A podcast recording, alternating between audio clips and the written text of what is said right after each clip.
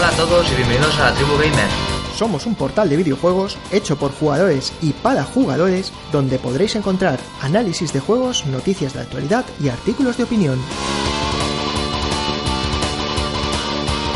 Te invitamos a comentar y opinar en la web latribugamer.es y a seguirnos en Facebook y en Twitter, arroba latribugamer.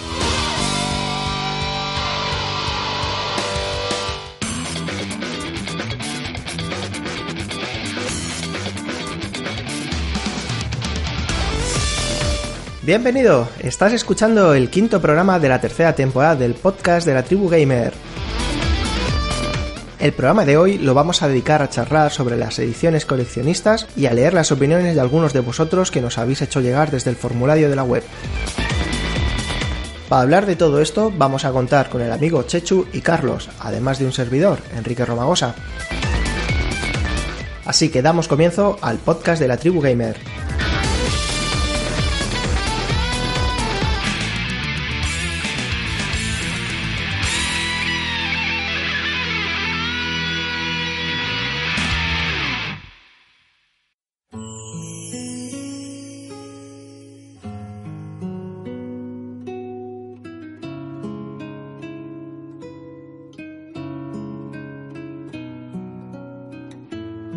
Damos comienzo al programa de hoy presentando a los participantes. Empiezo por el amigo Chechu. Bienvenido, Chechu.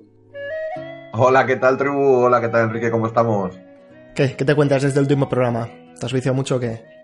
Pues nada, eh, le he ido dando un poco al mío, que estoy ya en el final, que hay seis regiones, estoy en la sexta región, y, y nada, bueno, dándole al Destiny a la raids a tope, están, las han subido de luz, las raids antiguas, y nada, pues esperando con ansia el, el, Destiny 2, que lo tengo reservado, y para jugar la beta, que es en, en junio, si mal, si mal no recuerdo. O sea que lo estás ya exprimiendo ahí los últimos coletazos, ¿no? sí, sí, sí, sí, sí, aparte que es, la verdad es que es una comunidad muy sana de jugadores y bueno, es un, algún día estaría bien hacer un, un podcast de esto, de las, las, comunidades sanas de jugadores y Destiny es una de ellas. Estoy en un grupo de, de EOL del otro lado y con la gente que necesita jugar raids y todas estas cosas, pues nos juntamos y tal, y nada, muy buen rollo y muy bien. Oye, pues es un muy buen bien. tema, ¿eh? No, Sí, queda sí, ahí sí, anotado, es una buena idea. y nada, el otro participante del programa de hoy es el amigo Carlos. ¿Qué tal, Carlos? Hola, muy buenas a todos, ¿qué tal? ¿Cómo estáis? Pues nada, aquí estamos eh, para hablar de las ediciones coleccionistas, que nada, darle a la- gracias a la gente que ha participado a través del formulario de la web. Y nada, yo me he estado viciando al eh, infinito Mass Effect Andrómeda, infinito en, muchos sentidos de la palabra, infinito en bugs, infini- infinito en carga de texturas, infi- infinito en misiones secundarias. Pero bueno, ahí, ahí hemos estado tirándole lo que, lo que hemos podido y, de vez en cuando pues desfogando un poquito con Sovel Knight, que también se hacía necesario no tanto un mundo abierto y tanta, tanta lectura. Algo más sencillo. Claro, claro, algo más para descargar adrenalina. es que a veces esos juegos son los mejores, tío, ¿eh? Eh, sí, sí, hablaba, hablaba con, con un amigo ahora esta tarde que me ha dicho que se ha pillado el Ratchet and Clank y, y que lo ha pillado con un gusto increíble, porque decía que estaba hartísimo ya de mundos abiertos, de misiones farragosas, de leer y que necesitaba eso, plataformeo del antiguo, acción, ac- acción en los dedos, eh, Ahí está. movimiento en las manos, sí. Pues sí que, sí que es verdad, ¿eh? esto de los juegos rápidos y directos. Yo hace poco vino un amigo aquí a, a visitarnos por, las por fiestas y, y nada, nos pusimos con la Raspberry Pi, tío, a emular cosas antiguas y a jugar y a hacernos nuestros vicios. Y lo comentábamos, ¿no? Que a veces se agradecen estos juegos rápidos, sencillos y, y a mí me ha pasado lo que comentas, ¿no? Que ya estoy un poquito ahí con Zelda, ya estoy un poco atragantado, tanto mundo abierto, tanto búscate la vida, tanto a, móntatelo a tu ritmo y he, he llegado al, al jefe final, ¿no? A Ganon y me he derrumbado en el juego, o sea, lo estaba llevando de puta madre y ha sido llegar en la recta final y como que me apetecía eso, un final que estuviera con un ritmo marcado, algo, algo épico, ¿no? Y he llegado al malo rodeando, escapando de los combates principales, ahí he llegado como una sucia rata por la espalda, me he metido y me lo he encontrado Me ha tirado por los suelos toda la experiencia. Una cosa muy rara, yo y los problemas que tengo siempre para terminar juegos, parece que no los quiero terminar. Y me ha pasado lo mismo también con el Tales of Cestiria, ¿no? Que lo iba ahí, lo iba ahí avanzando, avanzando, avanzando, y me he quedado en lo que creo yo que es el combate final, y de repente me han pegado un salto de dificultad abismal, y lo intento unas cuantas veces y estoy ahí, que, que, que no, que no. y lo tengo asqueado, tío.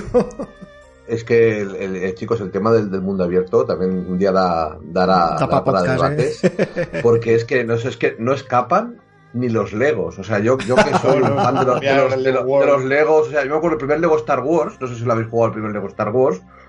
No dejaba de que, bueno, tú tenías la cantina, ¿no? Y accedías porque, pues, según que puerta de la cantina, accedías pues a, a, a, los diferentes episodios de cada película, episodio 1, episodio 2, ¿no? Pero tenías tu pantalla que avanzabas y tal, y se acababa la pantalla y ya está. Pero desde el Lego Señor de los Anillos, o sea, hasta los juegos de Lego, que a mí me servían como válvula de escape a, juegos farragosos de mundo abierto, hasta juegos de Lego son de mundo abierto. O sea, es que ahora te pones el Lego Marvel o te pones el, este, Lego, el Lego Vengadores, esto es lo que he sacado, y hostia, estás ahí en la ciudad de Nueva York, tienes que ir a un sitio, o Lego Batman, igual. Es que no escapaban, no han escapado ni los Legos de esta moda del mundo. Tócate los huevos, tío. ¿Qué? Es, es, es, increíble, es increíble, sí, sí, sí, sí. Una pasada, una pasada. Y, y, a mí también lo que digo, de vez en cuando jugar a un juego antiguo, el otro día vino un colega a casa y metimos en, en el ordenador, el emulador de Mega Drive, nos pegamos un Street of Rage ahí, vamos, y vamos, nos lo pasamos de puta madre. Llegamos al boss final que nos, que nos mató, pero bueno, ahí estuvimos, ahí estuvimos, con los continuos que nos dan y punto, y ya está. Ahí, ahí dando hostias, tío. También estuve dando la sí, Double Dragon, sí, tío, y es que sí, sí, sí. me apetece un juego de estos, tío. Y... Sí, lo que te digo, sin preguntarte dónde voy, qué hago, ni nada. O sea, tiras para adelante, tienes tu puñetazo, tu patada y, y diversión, diversión, uno al lado, al lado, del otro en el sofá y para adelante, como se hacía tradicionalmente. Y, una, y unas risas, la verdad. Eso, eso lo he hecho yo bastante de menos, el poder jugar con un colega en casa a pantalla sí. partida. Se está perdiendo cada vez más ese tipo de cooperativo que, que la verdad es que molaba, molaba muchísimo.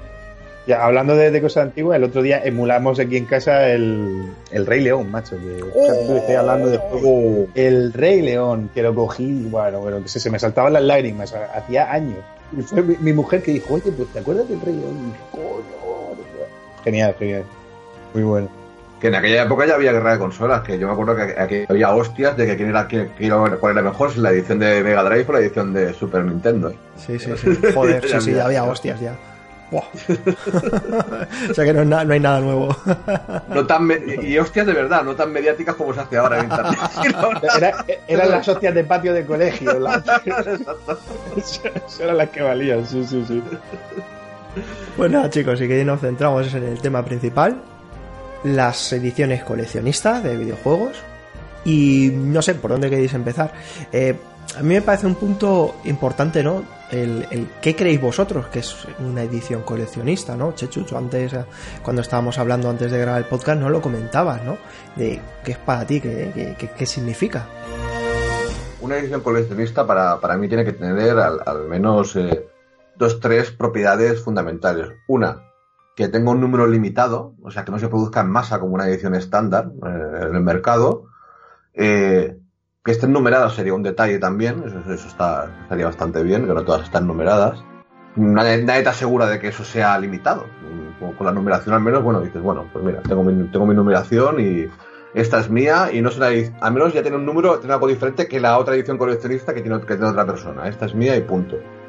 Y bueno, eso es eso, que, se ponga en el mercado eh, disponible al público eh, una fecha determinada, es decir, esto va a estar en el mercado dos meses, tres meses y luego no lo vas a encontrar que al cabo de un tiempo tú tengas la sensación de que has comprado algo, algo, exclusivo que solo tienes tú y un número de personas X, pero que al final no lo tenga todo el mundo, que es lo que al final está, está pasando con las ediciones de coleccionista, que se producen en masa y no parece que sean coleccionistas, sino que son para vender masivamente también.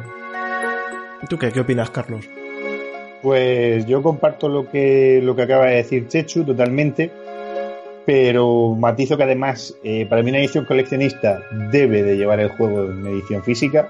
No, no, no se puede aceptar que, como corren por ahí algunas, que, que, que una edición coleccionista no tenga el, el CD el DVD, o el DVD o el Blu-ray del juego. Y sobre todo que contengan, a, a, mí me gustan las ediciones coleccionistas que contengan algo relacionado con el, el making of, eh, con que te haya alguna, alguna pequeña parte de, bueno, que los desarrolladores te den ahí un poquito de su trabajo, y, pero que, y que solamente, como ha dicho Chechu, que solamente puedas tener tú y un número limitado más de gente, que luego eso no, no sea accesible vía descarga en la Store ni, ni nada de esto, como pasa en muchas, que la edición coleccionista lleva XDLC, pero que luego igualmente te puedes hacer con, con él. Y, y bueno, para, para, mí eso es una edición coleccionista, aparte de, de, un objeto que debe de quedar muy, muy, muy, muy, muy, muy bien en tu habitación, eso sobre todo. Es eso, que tenga algo que la, que la distinga, ¿no? Que sea único. Porque es que, no sé, da la sensación de que ahora las ediciones coleccionistas son como una especie de trampa para conseguir reservas, ¿no? Esto lo estamos viendo ya, o sea, que salió hace nada el tráiler de Star Wars, el Battlefront 2, y lo primero que te sale nada más, ver el trailer es que en, YouTube y donde sea te pone enlace de pincha aquí reserva, pincha aquí reserva, que te llevas esto. Al cabo de poco ya se había anunciado que salían varias ediciones diferentes, una de ellas coleccionista, que traía no sé qué, traía no sé cuánto. Y lo primero que hacen es pedirte la pasta por adelantado. Y es como que, vale, va a salir, resérvala ya, que vuelan, dame la pasta ya. Eh, pero es que tendrían que volar, pero el tema es lo que hablamos, es que no vuelan. Entonces, como no vuelan, pierde su esencia de, ser una edición de coleccionista. Tendrían que, de un, tiempo a esta parte, desde que se pusieron en moda, sobre todo en Play 2 sí que hubo, alguna, eh, pero sobre todo fue a partir de Play 3 y 360 cuando fue el boom de las, de las ediciones coleccionistas. No sé si también porque en el, mundo de los videojuegos es un mundo joven, ¿no? Pues a partir de, de este, del año 2000, con Play 2 y 2005 con, con 360 o 2006, 2007 con Play 3, ¿no? Pues la gente que jugamos a los videojuegos ya tuvimos cierta edad y tuvimos cierto poder adquisitivo. En los años 80, años 90, poner una edición coleccionista cuando los que jugamos a videojuegos no teníamos poder adquisitivo era absurdo. Pero sí, sí, a partir, yo creo que la, la gran explosión de las ediciones coleccionistas a partir de, de, de 360 y, y, y, Play 3. No sé si estáis de acuerdo conmigo en ese sentido. Totalmente. Además, me parece una reflexión en la que has hecho muy, muy acertada sobre el tema de, de la edad de los jugadores. De que sí que es cierto que eso, que en los 90 pues éramos niños, eh, adolescentes que dependían de, la limosna de, de, sus padres o de los ahorrillos que cogieras. Y ahora esa generación somos adultos que trabajamos y que tenemos la capacidad de poder gastar 150 euros en, X edición si, queremos. Me parece muy, muy acertado lo que, lo que has dicho, Checho. Sí, sí, sí. Y además es verdad, porque en esa época, ¿no? En 360 y en Play es cuando se, se hizo el boom, ¿no? Cuando la consola ya la tenía todo el mundo, ya empezó a masificarse. Y, joder, yo estaba haciendo memoria de cuáles eran las ediciones coleccionistas más antiguas que recuerdo. Pero me parece a mí que la más vieja, o sea, me quitas Final Fantasy VII y Metal Gear en Play y sí, yo, yo, no recuerdo ninguna. O sea, yo, ¿eh? Sí, antes era encontrártela en la tienda que la tuviera, eh, encontrártela y poder comprarla. O, o, porque luego podía salir en medio escrito, prensa escrita que, del momento, pero eso no, no tenías el bombardeo de ahora, desde luego. Aparte también aquí, aquí en España muchas ediciones de esas coleccionistas las, las tiendas las traían, las traían porque es que no había, no, no había mercado. Eso o venían de fuera o eran, eran a ver, si tenías una edición coleccionista primero tenías pasta y algo súper exclusivo porque sí. o venía de Japón o venía de Estados Unidos, o sea, es que aquí en España no, no las tiendas no, no, no, no, las vendían.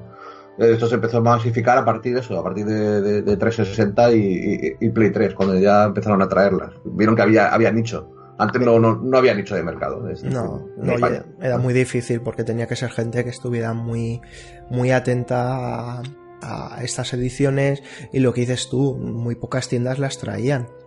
Sí que conozco mucha gente que en aquella época no eh, tiraba mucho de PlayAsia y otros portales para comprar ediciones claro. que fueran compatibles, que eh, fueran multizona, que sirvieran en la versión PAL o que tenían la consola pirateada y las podían jugar. O gente que se iba a Japón y te empezaba a traer ediciones de allí y alucinabas. Yo me acuerdo una edición del. Joder, este el de los samuráis, el Onimusha Sí, de el, sí, que venía en una venía eh, en una caja de madera con el típico colgante de esto así el típico cordel rojo y dentro venía una memory card Ya ves. Eh, y era chulísimo. Yo cuando me enseñaron eso, tío, se me cayó en los cojones de ¿y esto. No, no, de Japón, de Japón. Y, y me parece que el juego no era ni compatible, pero claro, la gente iba allí y se lo compraba solo por fricada, por decir, hostia, esto lo tengo que tener. O, por ejemplo, el tema, el tema de las bandas sonoras, sobre todo antes, cuando no había internet o no se tenía tanto acceso como antes, pues claro, eso era, era una gozada, tener en tu CD la banda sonora del juego. Es que eso no, no se podía encontrar ni por internet ni, ni, ni por ningún sitio. Todo ese tema de fricadas, claro, lo que hablamos, a nuestros padres de los años 80 y 90 nos van a decir, cómprame una figura del juego que estoy jugando, porque vamos, te tira los tratos a la cabeza. Pero, por ejemplo, si os acordáis, los que sois fans, que seguro que sois fans muchos de la serie de Bola de, Bola de Dragón, de Bola de Drac aquí, aquí en Cataluña que le llamábamos, las fotocopias de Goku. O sea, corrían fotocopias de, de Goku. Buah. Yo, por los yo gané, por gané dinero y lados, arruiné a ¿sabes? mi padre imprimiendo fotos de Goku. Es que, Con las cartuchos de tinta a color y las vendía a los colegas que se las colgaban en, en- Exacto, en la exacto. carpeta, en la. Es que buen la- negocio, ¿eh? Si Sí, sí, sí, sí, claro, sí. es buen negocio por eso. Yo me acuerdo de copisterías que directamente tú ibas, ¿no? Y, las habías conseguido las copias de tus colegas. Y entonces a la hora del patio ibas y con lo que te había traído tu colega y como si fueran las fotos de, de las bodas, ¿sabes? Que te dicen, ¿qué fotos quieres? La 1, la 7, la tal, pues tú ya te las ordenabas, decías, una copia de cada esta. Y yo me acuerdo de ir a la copistería y decir el chaval, dice, mira, dice, como veo que estas copias ya están muy viejas, dice, hacer una copia de una copia de una copia, dice, yo ya tengo por aquí una que me guardé en su momento que está con mejor calidad y te la, te la, te la hago yo que yo ya las tengo. O sea que hasta las propias copisterías ya tenían las copias de lo que se hacía la gente y cuando ibas tú no tenías ni que llevarle original. El tío ya tenía su, su archivador con las copias de Dragon Ball. Y tú solo tenías que decir una de esta, de esta, de esta. O sea que ahí hay un negocio bajo mano bestial. Ahí se estaba gestando el mercado potencial de, de- de los frikis de edición coleccionista, se estaba gestando ahí en esa época. ahí nos, nos, pusi- nos inculcaron ahí ya ¿eh? el gen, el gen de, de coleccionar, de coleccionar a una- mucha gente. Empezaron ahí con, la- con las fotos de, de- de series de los años 80-90 de, de anime, o de Oliver y Benji, etcétera, etcétera, etcétera. Pero Y- la, la del Drac era mítica, macho. Además, yo, yo, yo soy de aquí, de, de- de Murcia, y aquí la veíamos a través del, del canal No, eh, que lo veíamos en valenciano. Y me acuerdo cuando lo cambiaron a Antena 3, que el doblaje era distinto, que yo decía, pero ¿qué coño es esto? A mí ponme, ponme el, Kame Kamea en, en valenciano que no, Sí, que no lo entiendo. o Onda Ahí lo Vital. veíais, lo Onda veíais, Vital, eso, onda vital, pero ¿qué es esto? Vosotros lo veíais en TV3. supongo. Sí, sí, sí, sí, sí, sí, sí. correcto, correcto. Eh, bueno, eh, que nos, nos hemos desviado un poquito, ¿no? Pero Sí, bueno, sí, que sí. el- el- el- ahí estaba el tema del, del coleccionismo ya.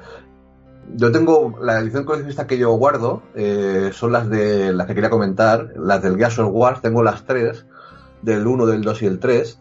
Y, y es un poco, veis, un poco la, la- la evolución, ¿no? El, el primer Gears of War no deja de ser una caja metálica y alguna ilustración, trae, po- trae poquita cosa.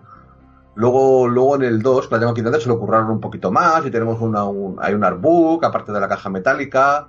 No sé si los que habéis jugado al Gear sabéis la historia pues de, de Dominic que sale la foto con su mujer. Tampoco quiero, bueno, a esa altura spoiler del Gear se podría, se podría spoilear, ¿no? Creo que se, yo creo que se puede. No se la ha pasado ya, es que no le gusta, o sea que no le va a dar igual, y que le gusta ya se la ha pasado. Y, y de yo la que me encantó, la del, la del Gears 3, que es la que tengo, la, la tengo aquí delante, es una caja, una caja magnética, aparte con un, con un tacto precioso, la voy a abrir. voy a ver si se, se escucha. ¿eh? La, caja, la caja magnética Sí, sí, sí. con el, con el Steelbook, con la, con la caja metálica del juego. Y trae varias cosas, por ejemplo, trae un, un par de fotos del, del padre de Félix. Trae también, aparte con un papel así como, como tintado, un, papel que se nota así como, como, como oficial, ¿no? Eh, Medalla al profesor Adam Félix, que era el padre, es el padre, bueno, el padre de, Marcus y tal. Y eh, aparte de traer varias ilustraciones, pero bueno, lo que trae es el- el- una bandera, una bandera de los Gears, de la, de la CGO. Y lo que me encantó que, traía, que trajera también las, las típicas medallitas que cogemos en el Gears, de soldados que, que han muerto en, en combate. Pues eh, la, la medallita, pero es maciza, que pesa, ¿eh? O sea, pesa. Esto te da en la cabeza y produce lesiones graves, eh, lo digo, ¿eh? Eso es una medalla maciza como de hierro con la inscripción de Doctor Adam Phoenix, ¿eh? Eh, For Service to Humanity, ¿no? Por los servicios a la humanidad, ¿no? Y la verdad es que la tengo aquí guardada y es, y es, una, es, es una gozada la edición del, del Gears 3. Y había otra más tocha que yo no me compré, que era con la, con la figura de Marcus Phoenix también. Que es lo que hablábamos, ¿no? Que ya no solamente es edición normal, edición coleccionista, hay edición estándar, edición coleccionista intermedio, digámoslo así, edición coleccionista premium, que te viene ya... Está distinguida entre limitada, que es la que tú tienes, y la épica. La, la épica era la que traía todo eso, más una figura de Marcus Phoenix, que, que debe de medir pues, sus 30 centímetros sobre un pedestal con Gears of War 3, vamos, y una, una pasada, muy, Sí. muy chula, muy chula. Sí, sí, es una pasada. Yo de, de esta edición estoy muy orgulloso. Esta, vamos, esta no, la vendo para nada, para, por nada del mundo. Y la otra edición que quería comentar es la de, la- bueno, mi otro juego de 360 fechi- fetiche, que es el, Halo, que es la del Halo Reach. Eh, no me gusta tanto como la de como la de Gears of War, porque es una caja de madera, de, digo, de madera, de, de cartón, de cartón duro, es cartón duro al fin y al cabo. El estuche que trae es el estuche normal, no es, el, no es un steelbook, pero bueno. Y aparte también que trae... Espera, que lo estoy abriendo porque lo tengo está cerrado y todo. Es que son de- yo estas cosas las abro una vez, eh, flipo y luego dice... Y luego las vuelvo a cerrar otra vez, ¿eh? O sea que está aquí, que la abro y estoy respirando aire desde 2000 2009, ¿eh? La abro ahora mismo, está cerrado el aire de 2009. Es como la arca de la alianza de Eh, Jones. Lleva cuidado, ¿eh? Que lo, Efectivamente. que puede, lo que puede salir de ahí. lo que puede salir de aquí hay que tener mucho cuidado. Pues nada, es un, es un libro como de, de ilustraciones del juego.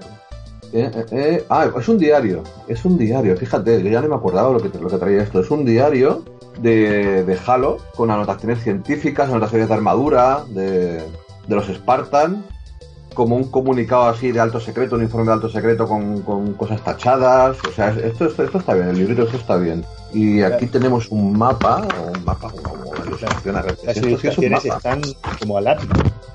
Sí, correcto, correcto, correcto. O sea, eso está muy cuidado. Y es, es como el mapa de, de, de, de- de Reach, supongo, de una parte del planeta Reach, donde estaban las instalaciones que tenías que atacar, o donde se tenía que aterrizar, etcétera, etcétera, etcétera. Ah, pues mira, el libro este ni me acordaba, o sea, imaginaos, está, lo tengo aquí guardado en una, una bolsa de estas colchadas que venía en la edición de coleccionista, lo abrí, en su, en su día lo dejé ahí y no lo volví a coger. Y aparte, bueno, pues las típicas cartitas de ilustraciones, fichas de un candidato para ser Spartan. Muy chula, muy chula. La verdad es que todo, todo esto, al fin y al cabo, al fin y al cabo, todo esto lo que, lo que te, lo que te, después cuando juegas el juego te mete incluso más dentro de la historia, ¿no? Que es lo que, lo que, lo que está guapo, que te involucre más dentro de la, de la historia del juego y te ponga más en, en- más en la situación de, de- del mundo, ¿no? De- de- del juego que estás jugando. Esto yo me acuerdo que hubo mucha polémica porque que se gastaban como las perras en hacer la caja de metal y en hacer el envoltorio todo muy bonito y después el juego te venían varios CDs y te venía el juego en su caja pero después el contenido esta te venía como en un sobre de papel Sí, señor, es verdad. o incluso a veces por ahí bailando dentro de la propia caja y que dices, es que esto se va a rayar. Y yo me lo encontré, por ejemplo, en la del Gears 1, me parece, eh, la caja es es de chapa de puta madre. Pero después en el interior, eh, donde va el juego, en vez de ser una caja de plástico o que estuviera, digamos, metido dentro de la caja de chapa, es como un cartoncillo doble con plástico donde tú metes los CDs. Y, Exactamente. y como que es el típico que pones y sacas el juego varias veces se te acaban partiendo las patas del, de que te agarre el Las CD. pestañitas que del agarre, sí, correcto. Sí, sí. Y, y, joder, como que da una sensación agridulce de joder, tengo la edición más chula, pero, pero es que no sé, como que te han dejado la cosa a medias. Decía, hostia, ¿cómo se puede ser tan, tan rastredillo, tío, hacer estas cosas? Y a mí me pasó también con Assassin's Creed, eh, la primera, la que venía con la figura del Altair. Y me, nos pasó una guarrada tremenda, ¿no? Y es que te venía la figura de Altair en su caja de puta madre. Detrás de la caja de cartón me parece que venía un hueco para el, juego. Pues el juego eh, venía precintado, venía todo bien puesto, pero eh, la, la carátula de plástico tenía una franja como una banda lateral o en diagonal que ponía eh, no, no para la venta o no para alquiler o algo así, ¿no? O sea, como ponía un aviso como que ese juego no se podía vender por separado. Y decías, coño, pero no me hagas esto, cabrón, ponme la pegatina en la caja, pero no me jodas la Claro. carátula. Y yo me acuerdo, yo me acuerdo llegar incluso a, a hacer, pedirle a algún colega que me hiciera fotocopia de la carátula original y tirar la, la de la que venía, porque es que es una guarrada, tío, tener la carátula con una banda en diagonal, en amarillo fosfoito que ponía eh, solo para uso, no sé, o que, que no se permitía la venta, ¿sabes? Eh, eh, Eso, eso es otro tema, la, la, la mala leche de las etiquetas que ponen, sobre todo en Carrefour, bueno, digo Carrefour como en grandes Oh. almacenes, Oh. que dices, hostia, tío, esto es una edición coleccionista, ¿dónde me pones la etiqueta del precio, el código de barra? No me lo pongas ahí, que luego se lo tengo que arrancar. O sea, sobre todo, pues supongo que ahora ya tiene, ahora ya tiene más cuidado, pero había cada una que decía, es que no me lo voy a comprar aquí. Porque es que cuando lo arranque va a quedar ahí la pegatinilla, la pegatinilla pegada que dices, hostia, que pues, está puesto a mala, mala, bueno, mala leche no. Pensando de que, bueno, lo pongo ahí como lo pongo en, cua- en cualquier producto, ¿no? No, no, no le tengo cariño al producto. Exactamente, el que, el, el que se la- el que se lo pone le da igual que sea un- una edición coleccionista como si es una naranja, ¿sabes? Se la pone sin pensar absolutamente nada. ¿Y tú qué, Carlos? ¿Tienes por ahí muchas ediciones coleccionistas o no? Yo no tengo tantas como vosotros, yo tengo más bien ediciones limitadas. Yo tengo, tengo eh, he preferido gastar dinero en más cantidad, aunque menos calidad. Y este- estaba sacando aquí esta, eh, pues, las ediciones limitadas que tengo, así de las últimas y tal. Y sobre todo son ediciones limitadas que llevan caja metálica. Eso, Eh, a mí me gustan mucho, ¿eh? Sí, Sí, son, sí, sí, sí, sí. La verdad es que, te- y además, las tres que tengo ahora mismo en las manos, tengo la de Resident Evil 5 para PlayStation 3, que llevaba una, una caja metálica con la carátula que era algo distinta. Se veía aquí, pues eso, todo, todo este tema de los grafitis que había por las paredes y tal. Eh, luego, pues se veían los protagonistas detrás y contenía eh, dentro un manual de, instrucciones a la vieja usanza que era un, manual completo, donde, donde incluso se explicaba un poquito de la historia y, tal. Y luego llevaba el, el juego en sí y el making of, donde te venía pues el, el tráiler que se presentó en el Tokyo Game Show de 2008. Y, bueno, y luego tengo eh, aquí el de Order, que venía en una edición limitada con una caja también metálica, que venía a su vez con una funda de plástico donde que hacía forma de carátula, pero cuando se la quitabas era como la portada de un libro a relieve con esta serigrafía que llevaba el, el, el juego.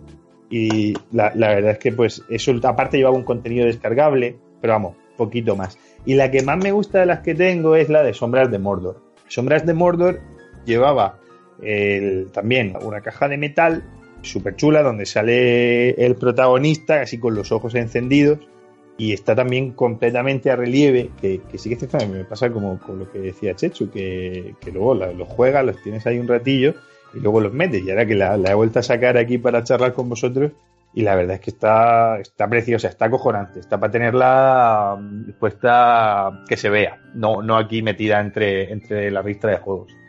Y la última edición así limitada con la que me hice fue la de Doom, que era la UAC Pack, que llevaba eh, varios parches para la ropa. eh, iba a su vez, era la caja de Doom normal, a su vez era una caja de cartón. Y ya te digo, varios parches para la ropa y luego un librito donde venían detallados todos los enemigos del juego, pues así, con un poco más bien pues eh, lo que es el arte del juego. Y, y eso es lo que tengo.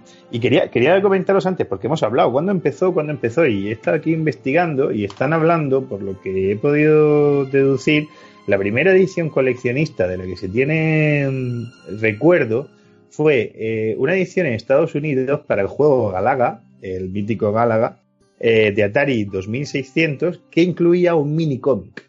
Eh, Tócate los huevos, tío, del Galaga, flipa. del Galaga. Ese- esa es la primera de la que se tiene registro. Y se nos ha olvidado comentar el famoso cartucho dorado de, de Legend of Zelda para Nintendo Entertainment System, para, para NES, que también lleva, eh, vamos, se puede considerar en sí el juego una adicción coleccionista. De hecho, a día de hoy, encontrarlo, vamos, abierto sin, sin caja de cartón y simplemente lo que es el cartucho ya vale sus 100 euros fácil. Hostia, pues no lo había pensado, es verdad, porque dentro de todo el catálogo de la Super era el único cartucho diferente. Era el único cartucho que, que era dorado. Era un cartucho dorado. Y era en el sí el cartucho era toda la todo el meollo de la cuestión de la edición coleccionista. Yo la verdad con el tema de los steelbooks, a mí- a mí yo- hubo una época que, bueno, que, que me encantaba, igual, igual que, igual que Carlos, tengo, pues mira, el, el- de Prince of Persia, eh, Las Arenas Olvidadas, tengo el juego con el steelbook, de Devil May Devil Cry 4 también, y hay juegos que no traen steelbook, pero que aunque no trajera steelbook, como se puso de muy, muy, muy de moda, pues el, el MediaMarkt o el Game de turno te lo daba. Recuerdo, por ejemplo, el Assassin's Creed, Assassin's Creed 2, tú podías comprar el Steelbook aparte y te lo vendían aparte. O, por ejemplo, tengo el Steelbook de FIFA 13, Eh, tú, te comprabas el, juego- tú te comprabas el juego normal y aparte te comprabas el Steelbook. Me acuerdo que de FIFA te podías comprar del Barça, del Madrid, del Valencia, o sea, había de, de- de va- de varios equipos para tener, para tener el juego en el Steelbook. Y lo que yo no sé si esto empezó, yo creo que empezó con las películas, ¿verdad? El tema de los Steelbooks, eh, me parece a mí, más que con los videojuegos. Luego se extendió a los videojuegos.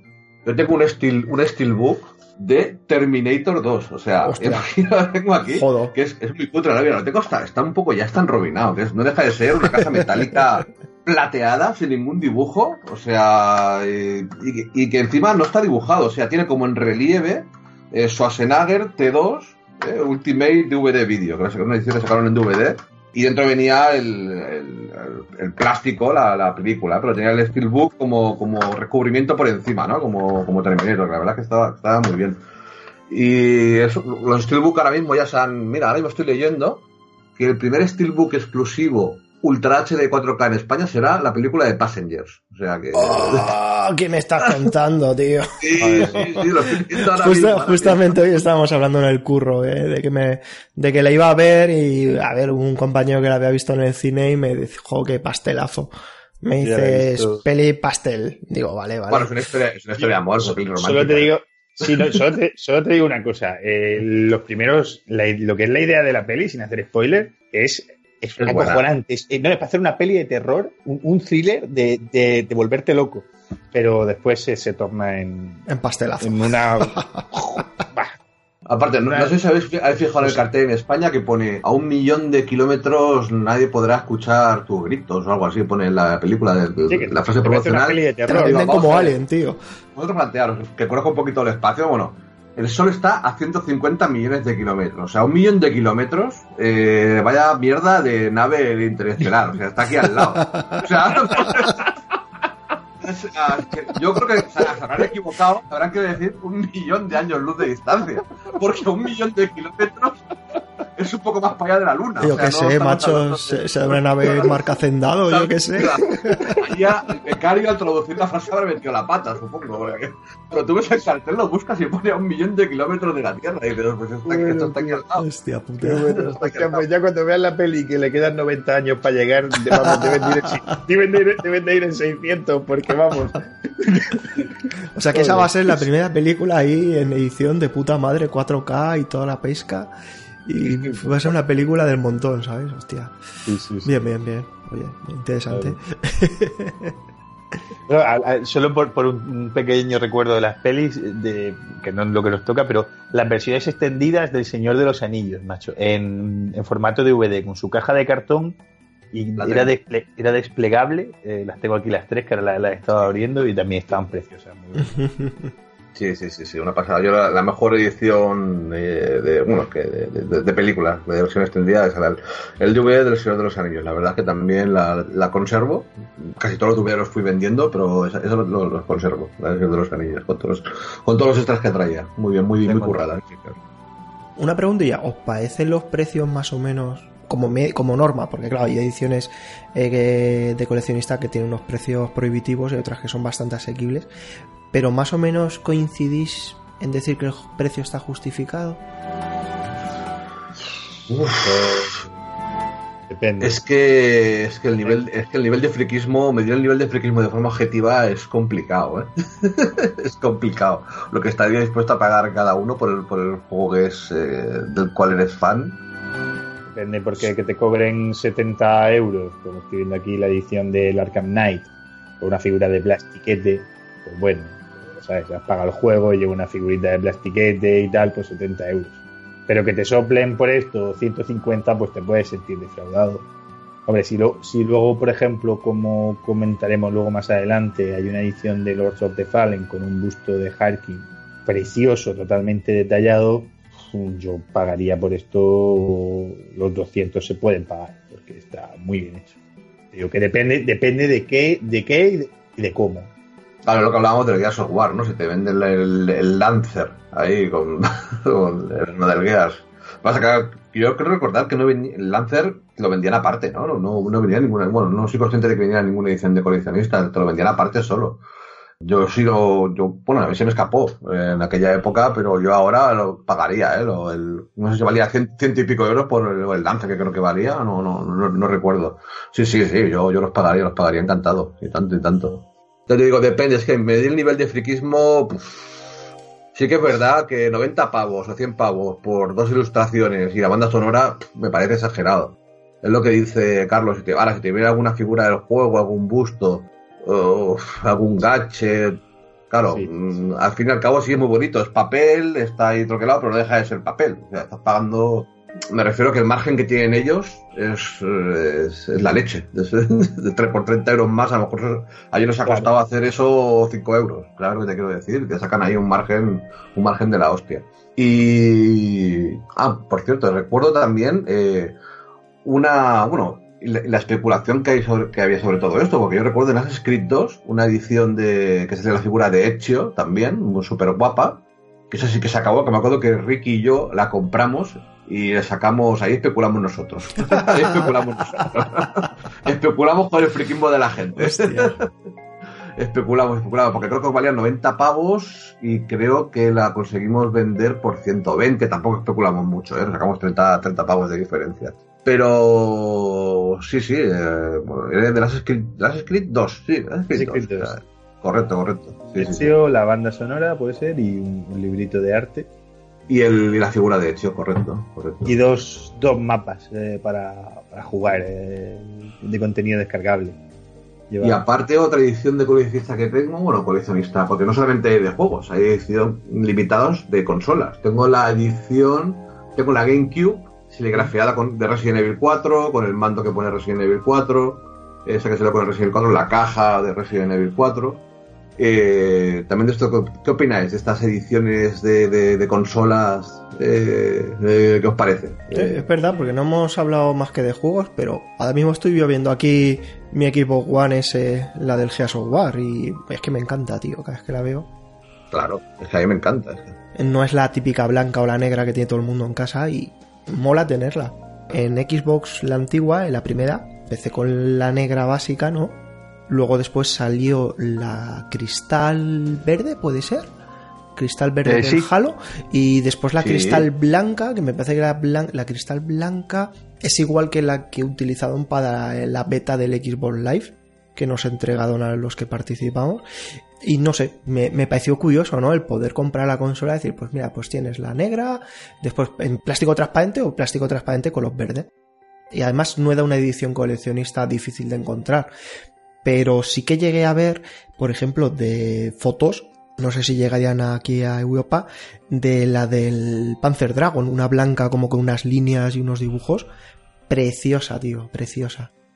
O, o mandos Perdón, perdón, Carlos, que te he chafado. no, no, que, que estaba viendo. Yo, las tengo todas normalitas, ¿no? Porque eso me pasa como los equipos de fútbol. Uno es del Madrid, del Barça o del Bilbao. Pero Cristiano Ronaldo se acaba retirando, se cambia de equipo y, Messi lo mismo. Los jugadores pasan, ¿sabes? igual que lo de los juegos. No, pero estaba viendo la, de la PlayStation 4, la edición de que hicieron de, de Metal Gear Solid 5, que es así roja, negra y con los botones en amarillo es preciosa, es súper bonita, muy, muy bonita. Ah, Chechu, sí, era, no, no, por ejemplo, lo que hablo también de, por ejemplo, el mando de Xbox 360, tengo el mando de, de Tomb Raider, que es rojo y con tiene como, como, una tirita y, tiene como estrías, como estrías como, como arañazos en, el mando, hechos a puestas, súper super chulo. Y es que me, encanta, me encanta este mando también personalizado así de Tomb Raider. Supongo que también, ¿no? El equipo One S te viene el mando personalizado del Gear, ¿no? Sí, sí, viene también adañado. Eh, lo único que le veo una pega, ¿no? Y es que los botones son todos negros y no hay diferencias. Entonces, cuando estás jugando al típico juego que te dice pulsa el botón azul, tú te quedas un poco de. Eh", ¿Sabes? Porque ya sabes qué botón es, ¿no? Pero. Pero dices, coño, es verdad, los han hecho completamente negros y no sé, los tienes que ver así un poquito de lado para ver el, qué letra tiene encima, porque hostia, si no te, si ya tienes un caco mental entre que un día juegas a Nintendo, otro día a la Play y otro a la Xbox, ya no sabes cuál es el botón azul, tío, y vas perdido. Ahora, yo el mejor cache que he visto de. Bueno, lo, lo, lo publiqué en, la tribu, es el, el, mando sierra de Resident Evil 4. Hostia, yo, eso, es lo, yo eso es lo más toso que he visto, porque es que aparte de que era limitado de verdad, que eso no lo encuentras ahora ni de, ni de coña en ningún sitio. Eh, es que podías jugar con él. es, que, es que podías jugar y jugaba más o menos bien, o sea, era, era funcional. Y tenías tanto el de Cube, salió el de Cube y luego como tuvo, tuvo éxito, sacaron, cuando sacó la versión de Play 2 salió el de Play 2. Que bueno, yo el de la piel de Cube me gustó, me gustó más la base, cómo estaba hecha y todo. Pero es un gache que decir, o sea, no solamente para enseñar, sino que puedes jugar con él y todo. O sea, es una pasada. Yo para mí es lo que más me ha gustado que han sacado en, los videojuegos. En la sierra del, Resident Evil 4, la sierra mando. y, ¿qué os iba a comentar? De ediciones coleccionistas, ¿cuál es la que os habéis quedado con las ganas o os hubiese gustado poderla trincar en su momento y no pudisteis? Pues, es que son varias, ¿eh? Pues mira, la, la, de la de Gears of War 3, la, la no la que tiene Chechu, sino la, la, siguiente, la épica, la con la figura de con la, la figura de Marcus, es, es, una pasada, vamos, preciosa, muy bonita.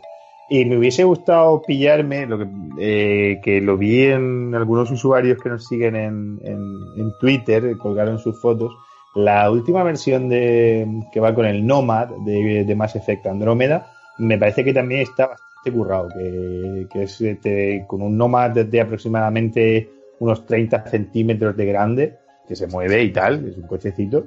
Y también me hubiese gustado pillármela, la verdad, para, para tenerla. Y luego la versión de Lords of the Fallen que nos comenta un usuario que luego hablaremos de él, también desconocía de su existencia y ahora al, al mirarla para el, el podcast me parece es que es una puta obra de arte. Que, no, que, que lo estoy escuchando, que busque la edición coleccionista de Lords of the Fallen. Le, la figura de Harkin eh, es, es, una maravilla increíble. La armadura es, está preciosa, muy, muy bonita. Es una que me hubiesen gustado tener, la verdad. Yo, si, ya digo, si, si por ejemplo Destiny hubiera salido hace 10 años, me hubiera pillado la edición de Destiny. Porque aparte, la, por la edición tosa, porque aparte te viene con una réplica del, del, espectro, con sensor de movimiento, luces y sonido, que vamos, que tiene que, tiene, tiene que estar muy, muy, muy, muy guapa. O sea, ya he pasado al digital y, y era, era, exagerado, no sé cuánto valía, no recuerdo cuánto valía, pero era bastante cara la edición esta de, de, de Destiny. Pero sí, sí, hace 10 años me lo hubiera pillado con los ojos cerrados seguramente. y tanto, y tanto, y tanto. Sí, sí. Pues chicos, si os parece bien, vamos a leer las participaciones que hemos recibido de, de los seguidores de la web y del podcast, en el que les hacíamos dos preguntas, ¿no? De cuáles de las ediciones que tienes es, de la que estás más orgulloso y cuál es la que más te ha decepcionado. Y si queréis leo yo la primera y después nos vamos turnando. Y la primera participación es del amigo Hapsich, el cual nos dice que de la que está más orgulloso es seguramente, eh, dice, seguramente la que más me gusta es la de Lords of the Fallen, esta que comentabas tú, Carlos. Eh, un busto que impresiona por sus detalles y su peso, acompañado de un mapa del mundo del juego de tela que queda genial en cualquier lugar donde lo pongas. O sea que telita con esta edición, porque vamos, encima el juego, por desgracia, ha pasado sin pena ni gloria, ¿no? Y, y, y se curra una pedazo de edición que por lo visto está de puta madre. Supongo que ahora, aunque lo busques ahí bien de precio, no lo encuentras ni, vamos. Habría, el, habría juego, que el, juego es una, el, juego es una, pasada, ¿eh? el juego. A ver, a ver, sí, sí, desde aquí romper una lanza a favor del juego porque es, es un muy buen juego, ¿eh? No, le, fa le falta ese todo. puntito cooperativo, ¿no? De, de Dark Souls y eso. Eso sí. es lo único que, que, que, que, le hubiera faltado al juego, ya para acabar, para acabar de, de, romper. Un cruce entre Dark Souls, me, me, había cosas que me recordaban a, a Darksiders. Eh, tenía, tenía, pero yo me lo he pasado en grande con el juego. De hecho, le, le tengo ahí el platino casi casi, con una tercera vuelta. Y, y además, ¿sabes? me parece una, una buena, un juego para recomendar a gente que no haya jugado a los Souls y que quiera iniciarse un poco en este tipo de juegos sin pasarlo tan mal como lo puede pasar al... Sí, eh, porque no tiene un punto de dificultad para mi gusto tan elevada como los Souls, pero el Lords of the Fallen es un muy buen juego para quedarte con la mecánica de los Souls. Eh. Correcto, correcto. Sí, sí. Y la Además, un- desde un punto de vista no de la historia más occidental, no tan... Sí, te lo cuenta muy fácil, se digiere, se digiere muy bien y, y la verdad es que la verdad es que está muy bien. Y tal vez más centrado en lo que es el combate, las peleas con los bosses con distintas mecánicas, ¿no? El enemigo lo vas debilitando y te va cambiando las rutinas. Eh, no sé, eh, me pareció buen juego, me pareció muy buen juego. Sí. Además, mucha gente cuando lo regalaron con el PS, con PS Plus o en el Xbox. Live? Sí, sí, sí, sí, con PS Plus. PS Plus lo han regalado, vale. PS Plus hace Plus lo han seis regalado, meses sí. o siete meses. Y pues mucha gente lo descubrió en su momento y decía, coño, pues no está nada mal, es como que nadie ha hablado de este juego. Y yo en su momento lo defendí mucho porque lo vi en casa de un amigo y dije, joder, pues no está mal. Incluso lo, a nivel de detalle de los combates, yo vi la pelea contra el primer jefe y, y dije, jodo, eh, los chispazos, eh, las mecánicas, las rutinas, me gustó muchísimo, tío. Y me sorprendió que la gente no, no hablaba de él. Pero es que fue, fue crucificado por eso, por ser un clon de Dark Souls y enseguida se le, se le aparcó. No, no llegaba, no llegaba a ser Dark Souls. No llegaba a ser Dark pero, Souls. eh. pero me parece un muy buen juego, ¿eh? muy, muy, buen, muy buen juego. Y bueno, la edición ya os he comentado antes lo que, lo que me parecía, que la edición coleccionista es una maravilla. Es, vamos, ya quisieran muchísimos triple A que nos vienen a vender el oro y el moro, eh, sacar una edición coleccionista como, como esta, vamos. Hapsich, espero haberlo leído bien, eh, nos contesta que el juego que más ha decepcionado, la edición coleccionista que más ha decepcionado, dice, en mi top de decepciones están las de Metal Gear 5 y el último Batman. Por ese precio, Ubisoft hace maravillas, muy penosas ambas. No sabría elegir cuál me gusta menos. Toma. Bueno, pero es que la de Metal Gear 5 con lo de la manita eh, pequeña, digamos, que nos encasquetaron aquí o que encasquetaron fue a Japón, vaya guarrada, tío. Que la- las, las estoy viendo aquí y cuánto medía la mano, porque es que no, no, no. Es que la, la japonesa sí que da escala uno a uno y la de aquí no sé si era la uno, mitad o bastante menos y pff, claro. Como siempre para Europa un poquito, poquito de mierda, sí.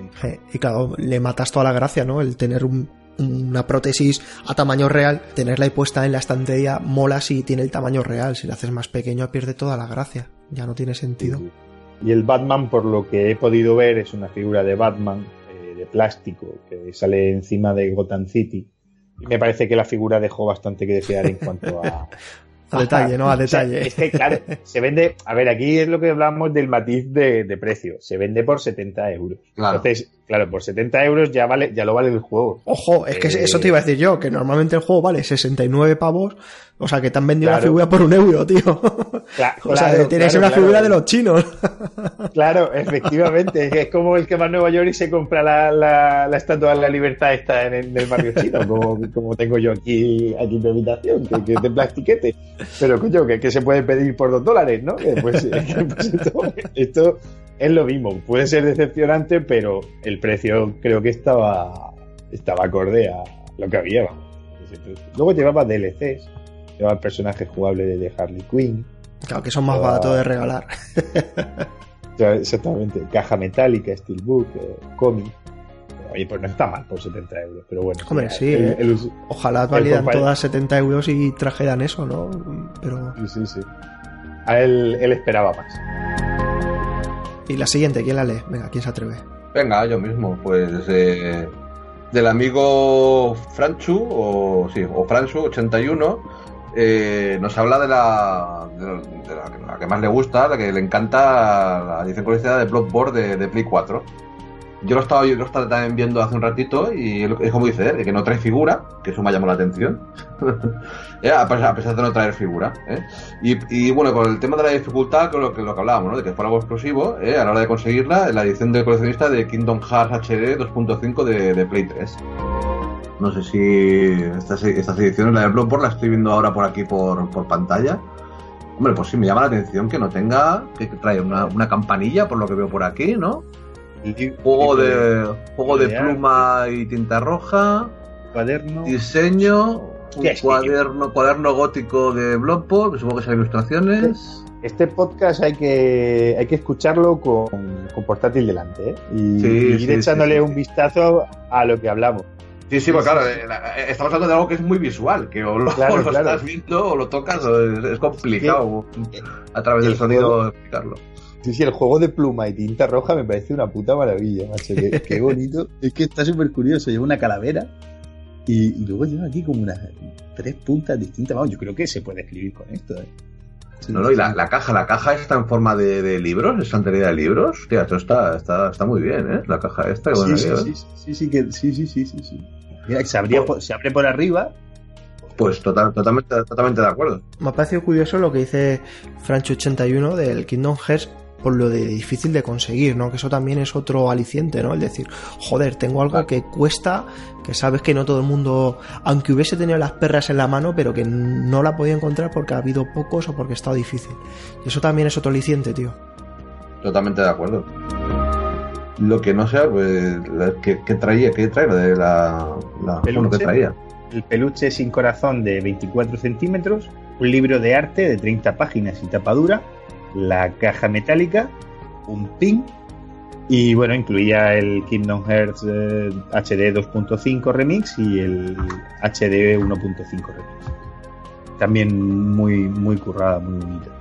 Yo ya con, con la, nomen- la nomenclatura que le han puesto a los Kingdom Hearts, yo ya me pierdo. O sea, lo de 2.5, o sea, yo ya yo me he perdido. Ahora salía uno que los reunía a todos y que ya te, te olvidabas. Que si te comprabas ese, pues los tenías todos los de, los de Vita, los de tal, to- todos juntos y, y ya está.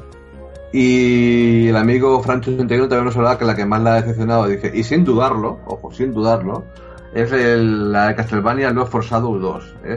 Caja enorme, es verdad, la estoy viendo por aquí, o Mm, sea, sí. hay, una caja que puede coger tu gato, si quieres. Y- o sea, puede ser la caja para tu gato, para la arena, y de, vamos, le sobra. Eh, caja enorme y poco contenido, y unas figuras horrendas y de baja calidad. Pues, por lo que estoy viendo por aquí, eh, estoy de acuerdo con el, con el amigo Francho81. ¿eh? Queda, era la tumba o no sé qué, ¿no? ¿No era un ataúd, me parece? Eh, o la caja en forma de sí. ataúd o algo así. O... Madre mía, pero si un, arme- un armatoste aquí de, de- de mucho cuidado, ¿eh? O sea, O sea, y- ¿no? Y luego las figuras parecen las típicas que te salen en el huevo Kinder. exacto, o sea que yo creo que en, en nuestro chino de confianza nos encontramos menos de mejor calidad, ¿eh? Está mejor, sí, sí, sí. Oye, el, el Steelbook eh, no, no es feo, por lo así rojito y tal. Y luego lleva un, un libro de arte. Pero quizás Sí, sí, quizá pero- las, fi- las figuras sean lo más. Hombre, el armatoste de caja que lleva, macho. Y aparte que parece una caja de plastiquete así, o sea, sin mucho más detalle, ¿no? Una plastiquete negro y, y poca cosa más. Luego, bueno, es lo que... Yo creo que de lo que se queja el amigo Francho es eso, mucho envoltorio y poco contenido, ¿no? Parece... Mucha El caja típico, el típico- dentro. el típico regalo que te hace que dices, hostia, y luego te encuentras que el regalo era todo envoltorio. No, yo creo que te. Cuando ves esa caja, te esperas algo más, está claro, totalmente de acuerdo. Y es que también con el tema de las figuras pasa una cosa, que las figuras o tienen un mínimo de calidad, depende del tamaño, o a veces es eso, como que no están a la altura y quedan ahí a medio camino y queda cutre. Entonces cuando incluyen figuras las ediciones, yo soy de los de sospechar, ¿sabes? De, pff, depende del precio, casi que digo, Claro. no me interesa, ¿eh? Eh, ¿Os acordáis de la foto aquella famosa de la edición del Witcher 3 que salía el caeto del, del, del de este, del, del brujo con la cicatriz y, y estaba el plástico un poquito... El Museo de Cera de Madrid no, no lo hubiese hecho peor, ¿eh? Y, y es eso, ¿no? Que por- si te dan una figura de según qué tamaño, si el plasticucho es malucho o está mal pintada, coño, te casi que dices, mira, haberme dado otra cosa o haber hecho, no sé, o sea, yo, con el- yo creo que con el tema figuras no se tienen que meter a no ser que vayan a darte una figura buena. Si no, va a ser contraproducente. Correcto, estás tratando con friki, o sea, las compañías tienen que tener en cuenta eso, que vamos a mirar y con una saga, que con la saga que le tienes tanto cariño, vamos, tienes que tener un mimo eh, impresionante. Si no es lo que tú dices, es- será contraproducente, todo lo contrario. Te saldrá el tiro por Mejor la un peluche, ¿no? Como Kingdom Hearts, que dice, bueno, al menos es un peluche, yo que sé, es más fácil de hacer, pero una figura, si no tiene un mínimo calidad, chirría mucho. Desde luego. Y La verdad es que esta edición, yo es que no, no la había visto hasta hoy, la esta de, del Castlevania, y las, fi- las figuras son muy, muy malas. Sí, sí, es sí, que sí, cuesta, cuesta verlas, es que cuesta en la foto, cuesta ver el mínimo detalle, ya te digo, figura de huevo Kinder completamente. Pero aparte que le estoy haciendo, le estoy haciendo un zoom, es que... No, no, y no, y no verás nada, es decir, se, se, typing, ah, muy chungo. Eh, Figuras para ponerle un petardo en San Juan y, y simular algo. Totalmente, totalmente. Sí, sí. A las fallas, tío, tío, a quemar. No, no, está con un, con un chino, petardo de estos chinos ya petan la figura. Digo, no aguantan, no aguantan un asalto de, de un chino.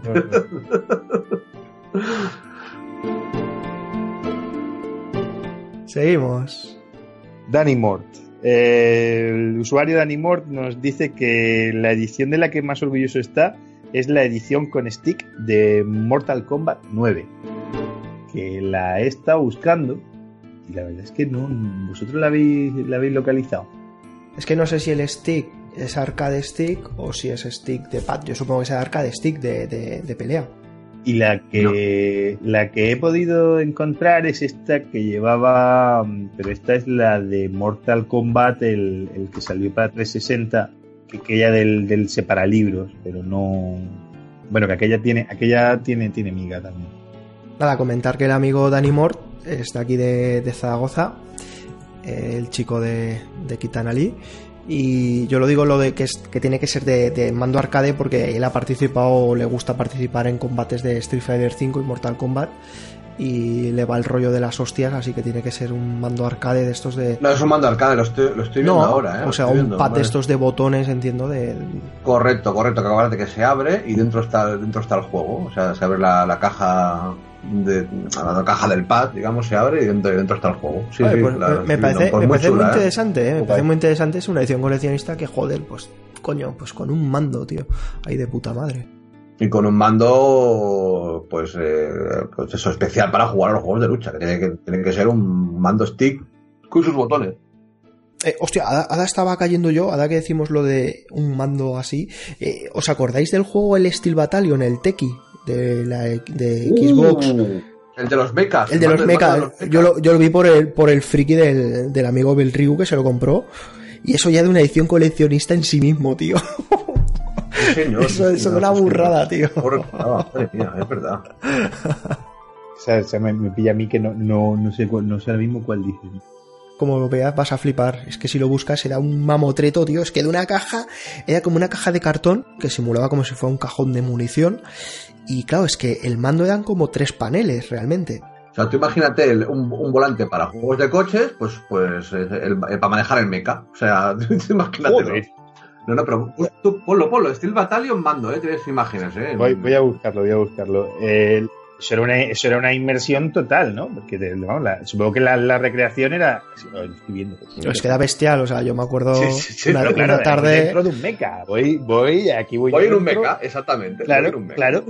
Joder. Una tarde con el amigo Evil Ryu, vamos, se lo trajo a casa, tío. Yo estaba flipando, tío. Le hicimos hasta fotos y todo. Pero para esto, para esto, esto un, un volante, un volante es poca cosa comparado con, con el despliegue que es esto, ¿eh?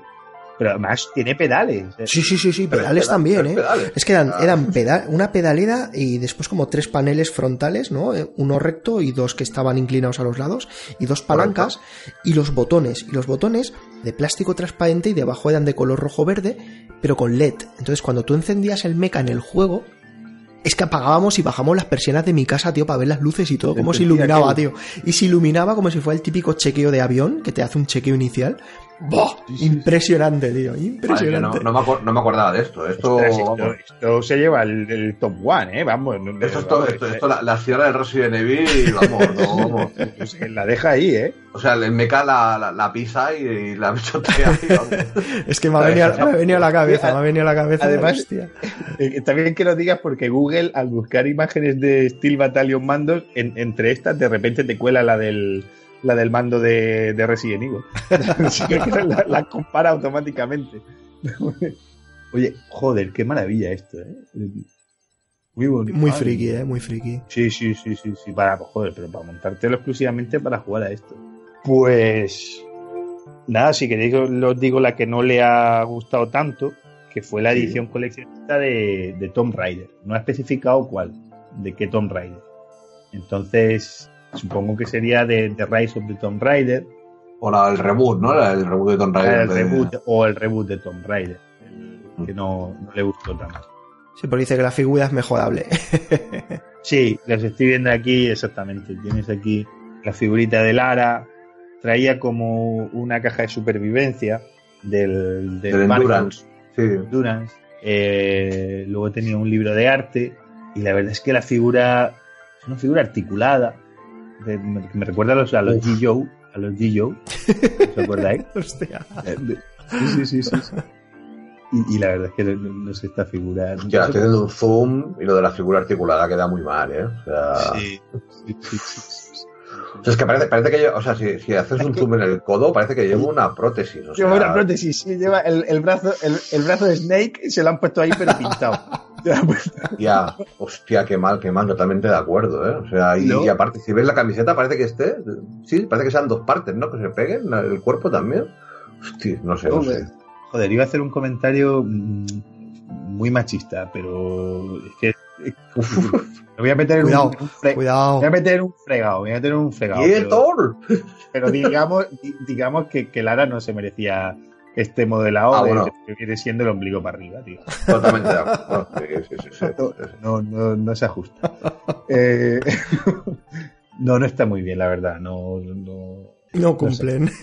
no cumple, no, no. Luego son 8 pulgadas. ¿Cuántos son 8 pulgadas? 7 pulgadas me parece que es más o menos un palmo, puede ser. Pues un palmo, una figura de un palmo. Me, me gusta más la caja del Endurance, ¿sabes? Del Endurance, típica sí. caja A meter así, no sé, como galletas o lo que sea, ¿sabes? Te lo, te lo, me gusta más la caja de, de metal que lo que es la, la figura. ¿Ves? Es que es lo que os digo yo, que cuando son figuras, o lo hacen bien, o es una cagada monumental. Pues si queréis, sigo con el siguiente. El amigo Hermes, que de la que está más orgulloso es de la edición coleccionista de Nino Kuni. Un artbook tiene que llevar, seguro, y a ser Sí, japonesa, al serio de calidad, seguro que. Lleva. Eh, valía, valía 150 pavos y se llamaba eh, The Wizards eh, Edition. Llevaba contenido descargable que era el termito dorado y el drongo dorado. Llevaba un, un peluchito de, de Drippy, De Drippy. Sí, muy chulo, muy, muy gracioso, así como para llevarlo llavero. Una, la caja que contenía todo esto, una caja blanca con las letras en dorado, preciosa. Se ve ahí la ira de la, de la bruja blanca, blanca. La copia del juego, normal. Y yo creo que luego lo que más le ha debido de gustar es este disparate, que es una copia de 300 páginas a color y tapa dura del Vademecum del mago, tío. Madre Qué mía. puta Madre mía, qué pasada. Qué pasada. Qué pasada. Pues mira, además, te digo una cosa, en Amazon si quieres la tienes, ¿eh? Cuidado. ¿qué te están pidiendo ahí? 260 euros, señores. está Ah, ido. Madre mía. Claro, claro, claro, madre mía. Madre mía. Hombre, te, te digo una cosa, el libro mm, es una edición de puta madre. ¿eh? Además con, la- con las tapas así en marrón, como si fueran de piel. Y, y luego el, el canto a relieve está muy cuidado. Esto sí es una... Esto sí, lo, si te gusta, lo, lo puedes pagar. Lo, lo- vamos, merece la pena. No, no, pues nada, felici- felicidades al amigo Hermes eh, por tener esta, esta edición. Me encanta. Aparte que se ha, lo que se ha, re- se ha revalorizado con el tiempo. Es que el libro además Sí. es eso, que son un montón de páginas, tío, que es que... Tú ya lo hubieses vendido, Chechu. yo, yo soy. lo hubiese especulado ahí. Se lo estaría vendiendo ahí a No, pero, pero 260. mira, el, el mando de venta aniversario de, Play- de Play 4 vale, ahora si buscáis en Amazon vale 143 pavos, ¿eh? Ahora mismo. Sí, sí, sí, que- 143. El día, un día de necesidad se tira de ahí. Yo lo tengo dentro de su cajita y todo, ¿eh? Ni, ni lo abrí.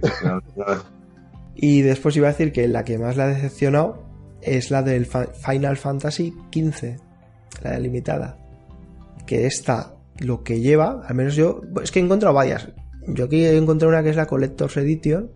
Tiene buena pinta, lo único que, claro, después cuando haga zoom en las, lo que son las figuras, viene como dos cajas de chapa, el librito de 192 páginas a color y una figura del Noctis Y sí. y tiene buena pinta, al menos lo que es la foto. Lo que pasa que después quizá pues puede Pero- que, que no sea la calidad igual que lo que te muestran.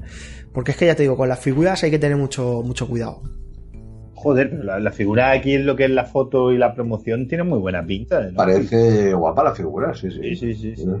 Los Steelbook. A veces las promociones hacen, los fotógrafos hacen maravillas, tío. y- Y que, que no, es la misma, no es la misma figura a la que, a la que le hacen la foto que la que luego sale en la tirada. es de como la hamburguesa al. McDonald's, tío. Igual. Sí, lo que, lo, que, lo que sí que parece que los brazos están articulados también, ¿no? Como los de Lara Croft, tienen, tienen pinta, ¿no? No, no sé si... Parece ¿No? que los brazos están articulados, sí. Los brazos y par- parece que los hombros están articulados. Que nos comente ahí en Evox, que no eh, si, si está las rodillas, ¿no? ¿No te Sí, parece? sí, la, la, la foto está, está, está hecha mal hecha como un poco así difuminada, ¿eh? Para que no se note mucho la articulación, ¿eh? Sí, es lo que hiciste vosotros. El brazo eh, hace un poquito ahí de prótesis, tío. Uy, las rodillas, tío. Si lo ves de canto, está como deformado, tío. Sí, sí, sí. Las rodillas un poco mutantes de este hombre. ¿eh? Es que con las figuras yo prefiero que sean rígidas, que no se puedan mover. estén en una Rígidas, sí, Sí, posición. yo también, yo también. Un, bu- yo también. un busto, un busto, como el, este Lords of the Fallen que nos comentaban. Un busto como la de la de Ezio de, de Assassin's Creed 2. Y nada, si quieres, Chechu, continúas tú. Sí, tanto. eh, tenemos al amigo Franz Stobart, pero haberlo dicho y pronunciado también bien.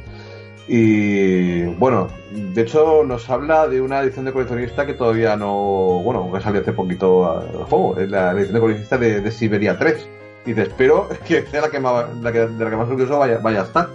Eh, y que, bueno, me gustaría tener una figura de la Kate, de Kate Waller en la estantería. ¿eh? Eso dice que, vamos, que no tenía precio, que tomar, como dice el meme este de, de Frey, ¿no? De Futurama, ¿no? Eh, eh. Exactamente, exactamente. Pues eh, nos habla eso, de una edición de coleccionista de, de Siberia 3. No sé, no sé, la verdad es que exactamente Siberia no, no es una saga que yo haya seguido particularmente. Eh, mi mujer sí que, sí que ha jugado bastante al Siberia 1 y al Siberia 2. Y el Siberia 3 este, pues no sé exactamente, ¿no? Ha seguido un poco así el juego, no sé, con muy poca promoción, ¿no? No sé, no sé qué creéis de, de- de- de este juego. No he tenido mucha, la verdad, eh, pero sí que sí que se comentó que, que salía. Siberia 2 ha estado la semana pasada gratis en Steam. Se ha podido descargar y ya estaba ahí para jugar. Y la edición, oye, pues Oye, pues 120 pavos de edición de coleccionista de Siberia 3. tiene, tiene bastante. Y, Con litografía. y la figurita, la verdad es que me gusta más que, por ejemplo, que la de Final Fantasy. ¿eh? O sea, y, y no, es, no es articulada, ¿eh? es toda una pieza de resina, parece. Claro, Oye, pues, sí, sí, sí. por, una base, cambio de la base me gusta mucho en las piezas. La base con, un- con un autómata ¿no? ahí eh, partido, ¿no? El busto de un autómata, hostia, pues, eh, pues me gusta mucho, ¿eh? muy, muy currada. ¿eh? Es lo, que decía Enrique, que es mejor, es mejor una figura de, de una pieza de, de- sin dejarte de hostias articuladas y apoyadas. Que aparte también eso, que se, que se romperán, supongo, que el que le dé un poco de trasteo, que al final se te. Una figura articulada se te puede llegar a romper y eso ya es lo que más te puede joder en la vida. Vamos. Aparte que algo, algo articulado parece como más infantil, ¿no? Más como de juguete, ¿no? Exacto, sí, sí, sí. da la sensación. Pues no, no, no había investigado yo esta edición de coleccionista de, de Siberia 3 y oye, pues, pues totalmente de acuerdo con, con el amigo, con el amigo Franz, ¿eh? muy, muy currada, muy currada. Me, me ha gustado, me ha gustado. Dice que espera que tanto el juego como la figura estén a la altura de la saga y se convierta en, edición colec- en su edición coleccionista favorita. La sonora es descargable, un póster. Eso, eso ya ahora a día de hoy casi que... Sí. Nos guste o no. Sí, está, está ahí a la orden del día. Y el cómic, el cómic parece estar muy bien hecho. ¿eh? Lleva un cómic de 20 páginas y supongo que, que, narrará un poco lo, lo que la historia del juego. Y parece también estar bastante bien hecho, así, una buena calidad de tinta y el papel también está. La verdad es que tiene muy buena pinta la edición esta, sí. Y nos comenta que la que, la que más la ha decepcionado es la edición de eh, Alone in Dark, Dark Inferno, o bueno, o la, la Dark 5. Dice que lo compró lo de salida y le decepcionó profundamente. El juego era malo, eso ya para empezar, lo dejaba por delante, figura decepcionante, de muy mala calidad y acabados. ¿eh? Es tan mala que la caja incluso tiene algunas faltas de ortografía, decepción total. Uy, uy, uy, hay que mirarlo, esto, esto hay que buscarlo aquí en el señor Google, a ver.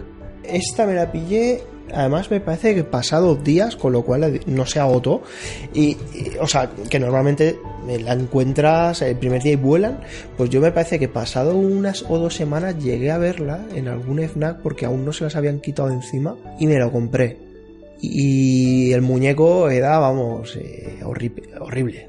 Es que en verdad Eh, que lo estoy viendo, lo estoy En viendo. Madre de Dios. ¿Qué- Bueno, qué me parece que lo único bueno que tenía era el librito de ilustraciones, pues que venían los diseños de los bichos alguna cosa así, y la caja, como venía todo más o menos, pero bastante, bastante simplona, ¿eh? Y la figura muy cutre.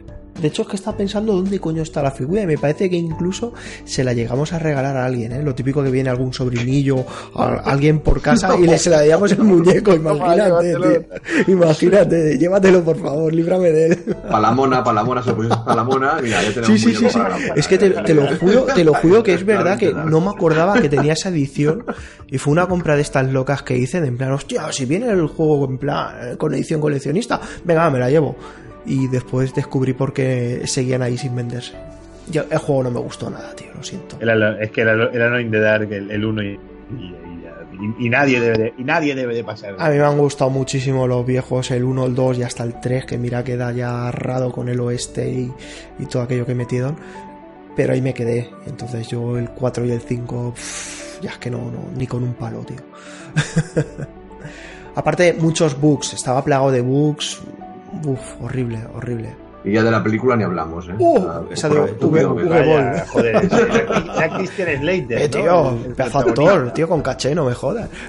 Joder, y que, ¿dónde, se metió ese hombre? Ahí su agente, tío, había que haberle dado con, con una vara, porque vaya mierda de peli. Aparte que no tiene nada que ver con. con Para con nada, es que- ya, eh, joder, es que esa peli. No, sí, ya, ya recuerdo por qué dejé de seguir esto. fue cuando vi la peli.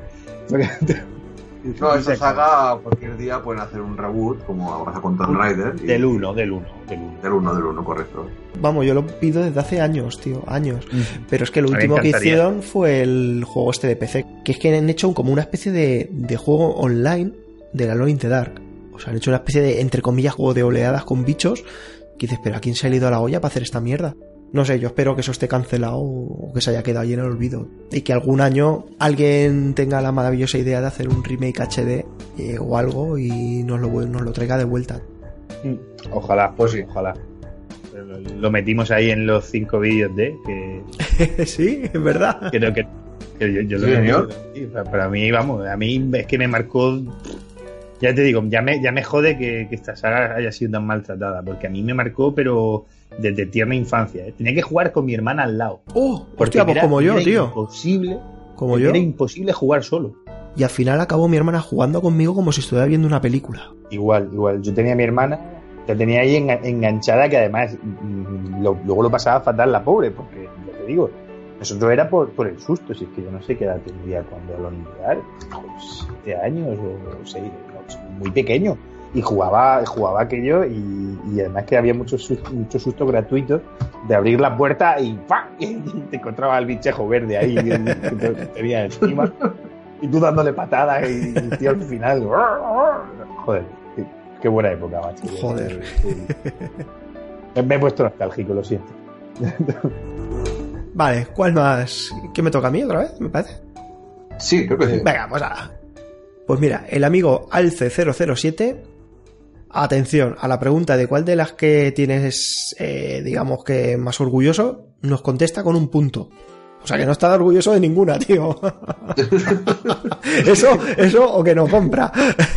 Es que, a ver, a ver, este usuario es seguidor nuestro en, en Twitter y me consta que no compra. que no compra. Que no, Vale. que no compra.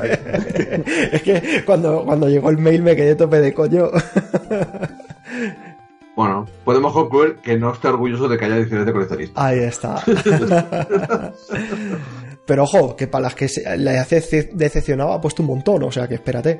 Dice, recuerdo el hype que me dio el reboot de Mortal Kombat con la novena entrega en Play 3. Reservé en GameStop la edición coleccionista con 6 meses de antelación. Dice, traía un libro de arte, una serie de DLC, entre los que se encontraba un avatar de Scorpion, que aún mantengo en la cuenta de PSN, y una especie de busto bastante mal hecho y cutre de Scorpio atravesando con su gacho a Sub-Zero.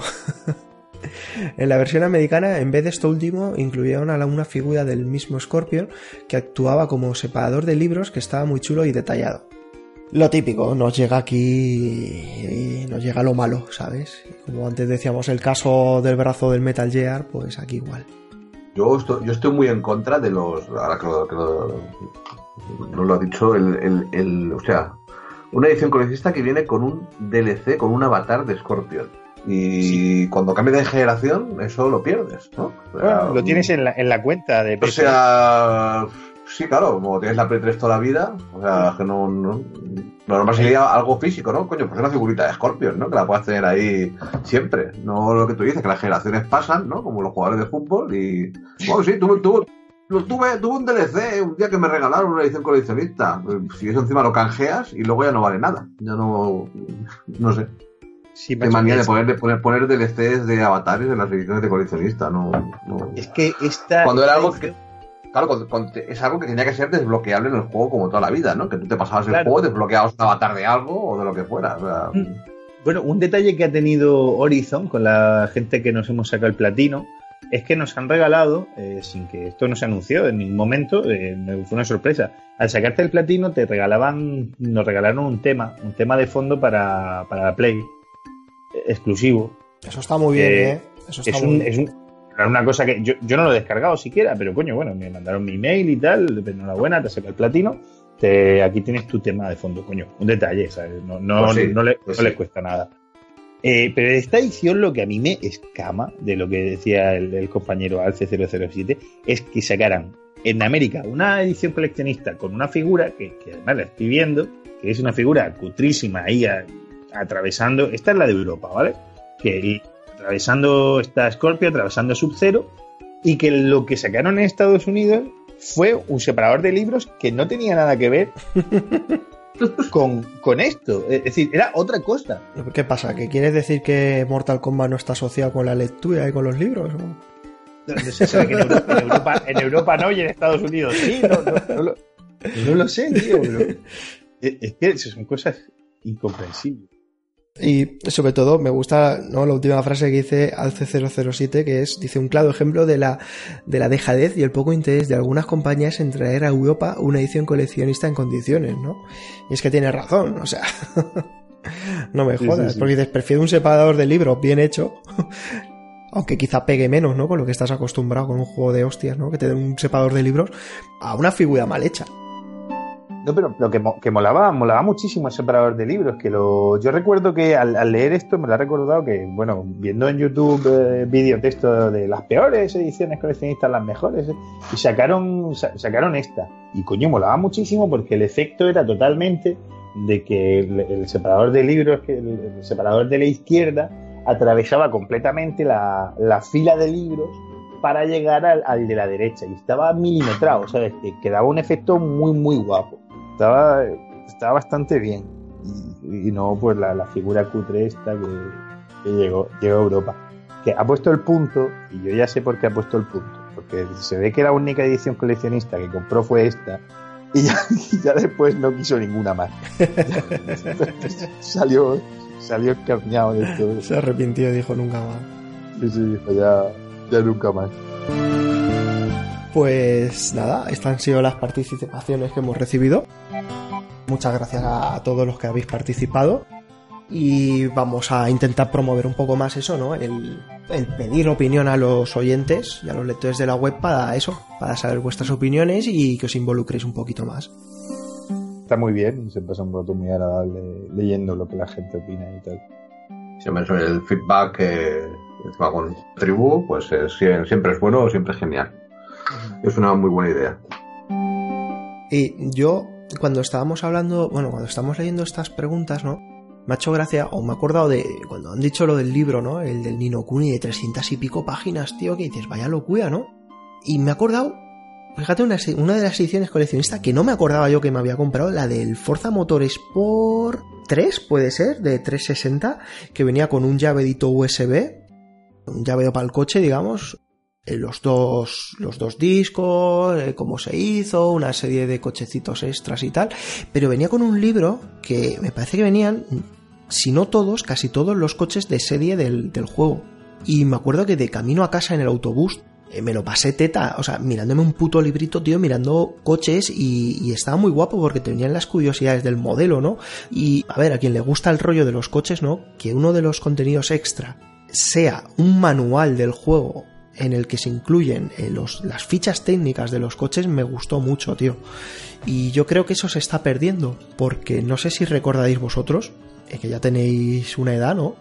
eh, los juegos antiguos, en consola quizá no tanto, pero en PC sí, esto era lo normal y no eran ediciones Sí, coleccionistas. o sea, sí, esto correcto. era lo normal en un juego que tú te comprases de PC. Eh, una edición básica, porque en aquel entonces solo existía una edición. Si el juego era de aviones, te venía pues eh, casi todas las fichas de los aviones. Si era de coches, te venían los coches. Si el juego era un juego de estos típicos de explorar, te venía un mapa. Y no te vendría ni un llavero, ni una camiseta, ni nada físico, pero no tenía ningún reparo en meter extras en papel, en instrucciones o en bocetos, diseños, eh, no sé. Y era eso, cuando tú comprabas un juego nuevo, antes de jugar al juego te pasabas tu rato leyéndote primero el manual, algo que ya no se hace, es que no es imposible, porque ya ni existen o los juegos ya tienen tutoriales, pero tú antes de jugar te el tutorial para qué funcionaban las teclas, qué opciones tenías y ellos te metían como un poco en situación en el juego, ¿no? Con esas introducciones en texto, las fotos, los diseños, y todo eso se ha perdido. Y a mí, cuando decías tú antes, eh, Carlos, que decías que te habías puesto nostálgico con el, el Orientar, ¿no? Y lo estaba yo también pensando de, joder, es que te pones nostálgico y dices, joder, es una pena que se haya perdido todo eso, tío. Eh, Es que estoy aquí, claro, ya se pone uno a, a mirar y tal, y estoy tirando las lejas. Tengo ahora mismo en las manos el manual de Baldur's Gate 2. Vamos, Madre mía. que ahora se da como, vamos, fue una edición coleccionista, ¿sabes lo que te viene? Es que esto es, exactamente, esto es lo que esto es lo que hoy te soplan por, por, por, por este manual, y tengo aquí la caja del juego, que eran cuatro CDs.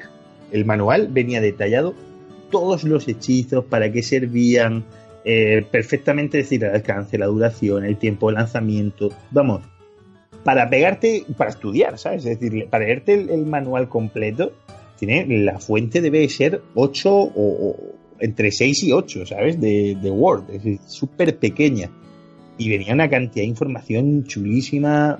Joder, es que la verdad es que sí que se ha, se ha ido perdiendo. El, yo, yo recuerdo, el, no sé si recordáis el Jurassic Park para Super Nintendo. Voilà. Sí. Este juego, este juego no fue, no fue precisamente un gran juego, la verdad. Y yo tuve muchos problemas porque, claro, te digo, era muy pequeño y no, te- no entendía inglés. Y recuerdo que a la profesora de inglés de clase del colegio un día le llevé el manual y le dije, por favor, dime qué pone. Digo, porque es que no consigo avanzar en el puto juego. Digo, y, y necesito saber qué pone aquí. Era porque el, el manual venía, venía en inglés, macho. Y me acuerdo que la profesora hizo ahí un pequeño esfuerzo y que ahí, ya después con, con el tiempo reflexionando digo, joder, vaya nivel de inglés tenían los profesores también. Así hemos salido nosotros. Luego la- luego te acuerdas y tal. Y bueno, de los juegos recientes que tengo por aquí con manual, el Shovel Knight, la edición normal, lleva un manual precioso de treinta y tantas páginas con su... ¿Os acordáis del apartado de notas que tenían los manuales? Sí, sí, sí, sí, joder. Sí, la de sí. trucos o códigos para que guardar los códigos. Eh, Pues este lleva exactamente eso, lleva al final, bueno, te explica todos los, todos los, los jefes, los bosses que hay, eh, con su su dibujito, los distintos ítems que tiene el juego, manual de, de los antiguos, y al final tiene sus trucos, trucos secretos, invencibilidad, busca secretos, reliquias. Este, este, esto es una edición normal. Y ya tiene más información que ahora casi que una coleccionista. Algunas seguro. Se me olvidaba, chicos, que, que aquí de España, yo, que, yo creo que soy, yo creo que soy el más viejo del lugar, aparte que esta edición la perdí en su día, no me acuerdo cómo, pero yo la, la tuve en mis manos. Si los oyentes están o tienen el Google delante o cuando escuchen el podcast, se acordarán de este gran juego, Navi Moves. Hostia, Navi Moves. tío. Poner en Google eh, caja Navi Amstrad, bueno, caja Navi. Yo me acuerdo de cartón de MSX. Correcto, correcto, correcto. Es que Dynamic se curraba unas ediciones de coleccionista bastante chulas. La del Navi Moose te viene con el con un librito de los códigos que tienes que poner en el submarino, el mapa del submarino. O sea, es que lo estoy viendo ahora y se me están cayendo los lagrimones. O sea, im- impresionante. El mapa de, del, del juego, digo, perdón, el mapa, el póster del juego, que está cara, claramente era Schwarzenegger, o sea, Sí, personaje sí, sí. caracterizado. Y luego otro, otro juego que sacó Dynamic también en plan así con la cajita y tal, el, el After the War. No, no recordaba, eh, verdad, aquí Dynamic eh, se curró, fueron de los primeros que se curraron el tema de... Pero es que esto da lo normal en un juego de PC de la época, las cajas eran de cartón, huecas, a ver, Sí, sí, sí, después la caja estaba hueca, eh, realmente, o venía solo la cinta de cassette, o ya las más nuevas en CD, ¿no? Pero coño, te venía un póster, te venía un librito, papelitos y algunas tonterías así, y eso era lo habitual. Eran unas pedazo cajas de cartón enormes, tío. Sobre todo las. Yo, es que me gustaba mucho, ¿no? Los juegos de aviones, de naves, de submarinos y toda esta mierda. Y, y claro, estos eran los que más manuales venían. Y era una pasada porque a quien le gustaba el tema, pues se empapaba de, información y le gustaba mucho. Enrique, pues tú, no sé si te acordarás del, del juego de PC, el, el Gunship, el Gunship, El Gunship, el helicóptero, helicóptero. que venía sí. con un, manu- con un manual que yo creo que una, una vez que tienes ese manual te podías homologar para, para llevar un helicóptero normal, o sea, porque te venía un pedazo de manual que yo creo que tú podías ir a, a aviación y decir, mira, yo juego al Gunship, pues mira, aquí tienes tu licencia y ya puedes manejar hasta el, hasta el trono azul, puedes llevar.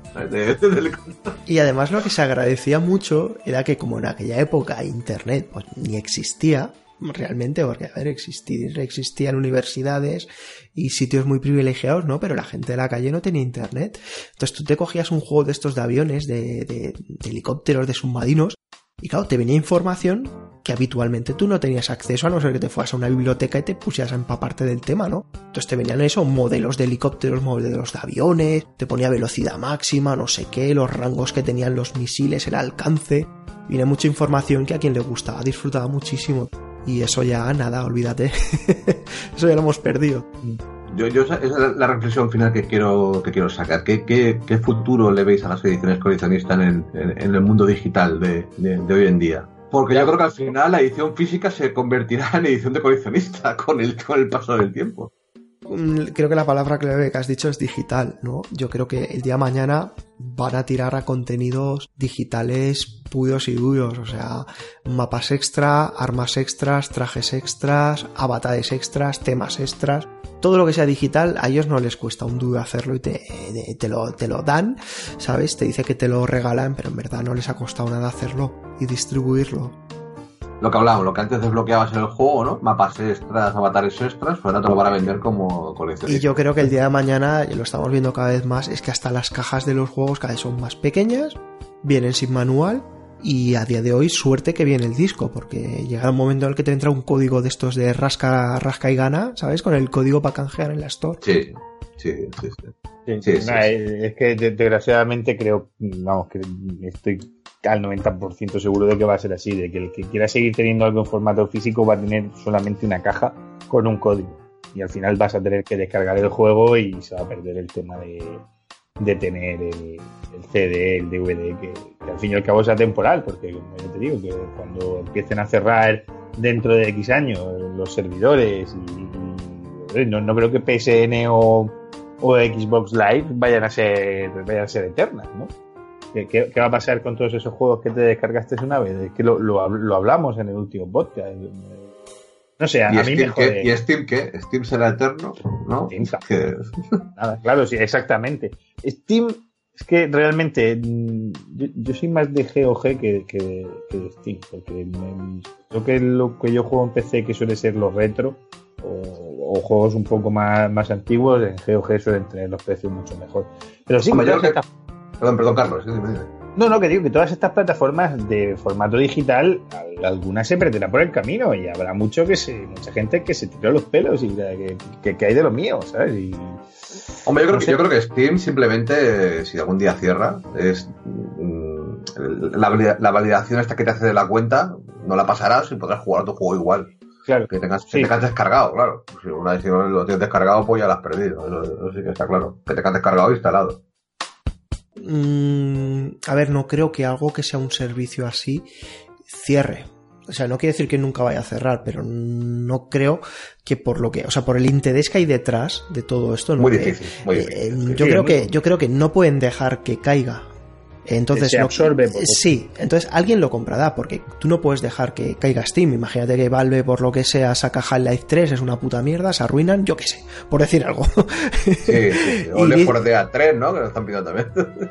Pero en el caso de que pasara por lo que fuera, ya vendría alguien, ya sea Microsoft, ya sea alguna empresa de informática, ya sea alguna empresa de lo que sea de servicios, alguien tendría que comprarlo y lo que decimos, quizás no daría nuevas altas a juegos, pero sí que mantendría el catálogo viejo. Porque dejar caer algo así sería eh, catastrófico, ¿no? Para lo que sería la fe depositada de la gente en el formato digital. Entonces, yo no creo que eso llegue a pasar en ningún momento. Lo que sí que, por ejemplo, el tema de la. El, valor que le daba al juego físico. Eh, tú comprabas un juego físico de edición estándar. Eh, el juego bajaba de precio con el tiempo y luego, pues, subía un poquito. Por ejemplo, estoy pensando, si ir más lejos, yo que soy fan de Star Wars, del juego Republic Commando, de la primera Xbox. Tú en Steam coges y lo vas a encontrar siempre. Pero en cambio, intenta buscar ahora la edición física europea en España del Republic Commando de Xbox One. Yo, la yo la tengo. La edición estándar normal, pero es que eso no lo encuentras. O sea que lo, que nos ha traído el digital es que se la revalorización con el tiempo de los videojuegos edición estándar se pierde también. Eso se ha perdido, porque lo tienes disponible siempre. Sí, se queda, se queda en un mercado más acotado de, eso, de, de, fricazos que nos gusta tenerlo en físico y que lo gustamos y que, y que estamos dispuestos a pagar pues precios que están un poco por encima del mercado en realidad esto es una reflexión así un poco más profunda. En el mundo en el que vivimos a día de hoy, tú ya no compras muchas veces cosas materiales, ¿sabes? Estás, estás comprando música en formato digital, estás comprando películas en formato digital. es decir, es una serie de servicios que son totalmente intangibles y, con los juegos está pasando lo mismo. Compras una experiencia, compras una experiencia. exacto, exacto, eso, eso es. Sí, a fin de cuentas es un servicio, ¿no? Y, yo estoy seguro que si te lees la letra pequeña de este servicio el día de mañana, bla, bla, bla, bla, bla, te jodes. Básicamente, Correcto. Puede, que te diga, en el momento que la consola ya haya muerto esa generación, mira, eh, ajo y agua, ¿sabes? O sea, durante el servicio o durante la vida de la consola lo vas a tener en digital y posteriormente X. Pero oye, eh, también ha pasado que cuando ha habido compañías que por lo que se han perdido derechos de, de juegos por mierdas de estas de Marvel, Ada lo compra Disney, Ada pasa no sé qué, Ada lo compra fulanito, Ada la empresa quiebra, y han desaparecido juegos de las stores. Que gente que los tenía comprados los siguen teniendo, digamos, vinculado, me parece, pero se lo han cargado un plumazo. Mira, a, mí me pasó con el Conan, el Conan de Xbox 360, que es un, juego, es un juego arcade, eh, de Xbox 360, un baten up tú ahora lo buscas, bueno, no sé si ahora lo habrán puesto otra vez, yo me acuerdo que no, no, no lo encontraba en la store para volverlo a descargar. Y escribía a Microsoft y me dijeron, no, tienes que, no me acuerdo qué ruta me dijeron que tienes que poner, tuve que buscar mi historial de descarga para haberla descargado otra vez, pero en la store ya no estaba, lo que es lo que No está, no está. Por eso te digo que ahora mismo pasa cualquier trifulca de estas de que Disney compra los derechos de no sé qué, o Electronic Arts dice me llevo toda mi store. Imagínate que te saca todo lo que hay en el bazar de, Xbox y, Play, porque sí, podría pasar. podría pasar perfectamente, decir, me llevo todo. Es de Electronic Arts y si lo quieres, Alea Store. Ah, correcto. Sí, sí, se podría, lo podría hacer perfectamente. Son, son sus juegos, sí, tanto. Vamos a ver hacia dónde va esto, pero no, no, no lo veo nada descabellado. Y es que además el, cine y las series ya se están decantando por esa, por esa, por esa línea. Y tenemos HBO, tenemos Netflix, tenemos Amazon, que cada uno ofrece su contenido y si quieres ese contenido tienes que pasar por el aro de pagar su bono. Entonces, si quieres tenerlo todo, ya no te vale con pagar como antes. Yo, pues, pagabas eh, canal satélite digital y lo tenías todo. Ahora ya no, ahora ya, como digo, Netflix tal. Y creo que podría tirar tirar por ahí. Eh, y vamos, viendo también el planteamiento que se hacen las compañías de cara al E3, eh, de hacer montarse que su EA, por ejemplo, es la, que más lo representa, montarse su stand. Como apartarse un poco de del conjunto de todo eh, me da miedito, me da miedito porque, porque creo que, al final la cosa va, a acabar tirando por ahí. Y, al final, quien palma es el, es el usuario, que es el que palma pasta y, como desgraciadamente, desgraciadamente nos encanta, lo vamos, lo vamos a seguir pagando. Yo solamente un inciso muy rápido, muy rápido, muy rápido. Eh, yo, por ejemplo, ya he pasado por el lado completo, ya me he ido directamente a formato digital, cada vez compro menos físico. Y cuando eh, estábamos haciendo el guion para el podcast, iba a decir, a ver qué tengo yo en, en, coleccionista, ¿no? Y lo primero que he ido a pensar es en esta generación. y me he dado cuenta de que solo tengo el Dark Souls 3 con caja de chapa, que me encanta, y después tengo un par de ediciones de Wii U, ¿no? El Capitán Toad que venía con el Amiibo y el Mario Maker, el del aniversario de Mario que venía con el Mario, digamos, pixelado. Al margen de eso, no tengo más ediciones coleccionistas en lo que llevamos de generación. Solo tengo tres juegos y te puedo decir que dos son porque venían con amigos de peluche o venían con la figurita de amigo y los precios de Nintendo que son muy asequibles. Pero el resto ya no me decido a comprar ediciones coleccionistas porque o las veo muy caras o después me he llevado sorpresas muy desagradables, ¿no? Cuando pasan los años y vas al game y lo vendes. Y yo he visto cosas ridículas, ¿no? De ir a vender un Los Planet 1 de Xbox 360 con caja metálica, el librito de ilustraciones, el CD de música y no sé qué más venía, y, que te dieran nueve pavos. Oh, totalmente, totalmente de acuerdo. Pierde el valor y, y me ha pasado, yo que sé, con eh, los Gears of War, que al final acabé vendiendo por Wallapop, y un montón de juegos que no son edición coleccionista, pero eran caja de chapa y me estaban dando el mismo precio que si fuera de plástico. O, afinas muy bien la compra, o es una compra muy bestia, una figura muy guapa, o una edición muy currada, o si es un juego del montón que te gusta tenerlo un poquito así porque viene con algún extra, ves que después se devalúa muchísimo y dices, mira, ¿sabes qué te digo? Que la próxima vez me compro la edición la más barata y tira, ¿sabes? Mm. Yo también, yo también, ¿eh? Yo de esta generación, cero. Es lo que comentaba antes. Si hace 10 años, seguramente eh, el Chechu hace 10 años se hubiera comprado el Destiny con el Spectro. Ahora mismo no. No, no, no, no porque aparte que. Es lo, que hablaba, es que se. se pierde el valor muy, muy, muy, muy, muy rápido, ¿eh? Muy rápido. Y al final, lo que tú dices, vas, vas a las tiendas y no te lo, no te lo valoran. No te lo valoran para nada. Con, la caja dicen coleccionista te dan 3 euros más que la edición normal. Y dices, a ver, ¿qué me estás, qué me estás contando, no? Y sí, sí, es, así, es, una lástima. Si te la has comprado en su día, desde luego, si esperas sacar valor, no, es para tenerla tú. O sea, es para ti, tiene que gustarte a ti. Claro. Sí, claro. sí, sí, y también la situación de personal de cada uno, ¿no? Yo, por ejemplo, cuando salió la edición coleccionista del Halo 3, la que venía con el casco, que esa sí es limitada, con una pegatinita, con un número de serie, esa la tengo yo en casa, tío, con el casco ahí y la fundita que te venía como de felpa aquella para que no, para protegerla del polvo, y me encanta esa puta edición, tío, es la que más me gusta de las que tengo, y en aquel momento ni me despeiné. ¿Cuánto costaba, Chechue? 150 La del casco sí, la del casco sí, sí, sí, por ahí, por ahí tiene que andar la, tiene que andar la cosa, ¿no? 149 o 90, sí, sí. Venga, va, resérvame la PAM. Y contentísimo el día que fui a buscarla. Ahora mismo comprarme juegos a 150 euros, hostia. ya no lo haces tan alegremente, ¿eh? ¿eh? Ya tienes otros gastos, tienes otras cosas y te lo piensas. Es que lo que decía Checho al principio del podcast. tenemos que diferenciar qué es una edición coleccionista de lo que es una edición especial.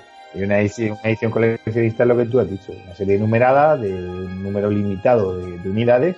Y eh, nos, preguntabas al principio qué, debe de, qué requisitos debe tener algo para ser una edición coleccionista. No hemos dicho ninguno de los dos algo que ahora acabas de decir tú que con el tiempo no se devalúe, que, en todo caso aumente su valor. Si no, pues al final y al cabo es una edición chula, bonita, que está agradable de tener en casa, pero que al final se, pierde el valor. Es que ahora, a día de hoy, yo que le, pego muchísimo a Wallapop y, ya, pues no por comprar, muchas veces simplemente por mirar. Si nos vamos para de, videojuegos, todo lo que no se haya devaluado, eh, pues son juegos de NES, juegos de Super Nintendo, Luego algunos juegos de PlayStation 1, algunos juegos, el Metal Gear. Sí, el, Metal Gear, pues sobre todo en castellano. La trilogía, la trilogía Resident Evil son, son juegos que se pagan, eh, que estén bien, estén en buenas condiciones. Y a día de hoy, de juegos así de 10 años para acá, el Xenoblade Chronicles de Wii, ese, ese juego pasas por caja, o si no, no lo compras, porque se vende a, partir de 80. Nadie baja de ahí. El mismo Xenoblade Chronicles X, ese también se sigue, se sigue vendiendo bastante caro. Y luego alguna edición que esté sin abrir, de que he encontrado yo también que todavía te pides 200 pavos fácil, de aquel Zelda Skyward Sword que llevaba la banda sonora y el mando dorado eh, de Wii, el Wiimote dorado. Y, yo lo llevaba en un pack Y así que recuerdo ahora mismo no, no hay ningún juego, ya todo lo demás se ha devaluado, pero sí que se devalúan, se devalúan nada más salir, si es lo que hablamos, es decir, un juego de lanzamiento cuesta 70, eh, de Last Guardian, por ejemplo, que, que Chechu lo sabe bien, de Last Guardian tú pagas X el día de lanzamiento y ya a día de hoy por 30 euros ya está ahí. Sí, sí. Y, no, y no han pasado, es que no ha tenido que pasar mucho tiempo y estamos hablando de comprar un juego nuevo, no de segunda mano. También unos juegos que decías tú, Carlos, que también que hasta hace poco pasabas por caja y ahora ya no, porque tenemos versiones remasterizadas. Era el Resident Evil 0 de GameCube y el Resident Evil Sí. 4 de GameCube. Hasta hace, hasta hace poquito esos juegos eh, físicos pasaban por caja también, ¿eh? Para... Lo tengo de PlayStation 2, el, el Resident Evil 4, que, que creo que no tenía, no está tan valorado como el, el de GameCube. No, no, el, de- el que está valorado es el de Cube. Está valorado es el de Cube. Sí, sí. El 0 y el 4 pasas por caja. No sé si ahora tanto con los remastered, pero ha habido una época que pasabas por caja. Para por- por- ciertos Por, juegos. por cierto, una, una noticia relacionada con esto, ¿no? Sabéis que Nier Automata viene de, de- de un juego anterior de PlayStation 3 que era Nier. El Nier, correcto, sí. Y bueno, pues ha habido ahí una gran especulación por- porque los Nier de PlayStation 3, pues automáticamente a esto de salir Nier Automata, eh, empezaron a venderse por precios desorbitados. Y joder, macho, me, me ha encantado porque la, la distribuidora le ha dado ahí un, un bofetón en la cara a, a la gente que, que- que abusa de esto y van a, van a sacar una tirada de, de Nier, del Nier original de PlayStation 3.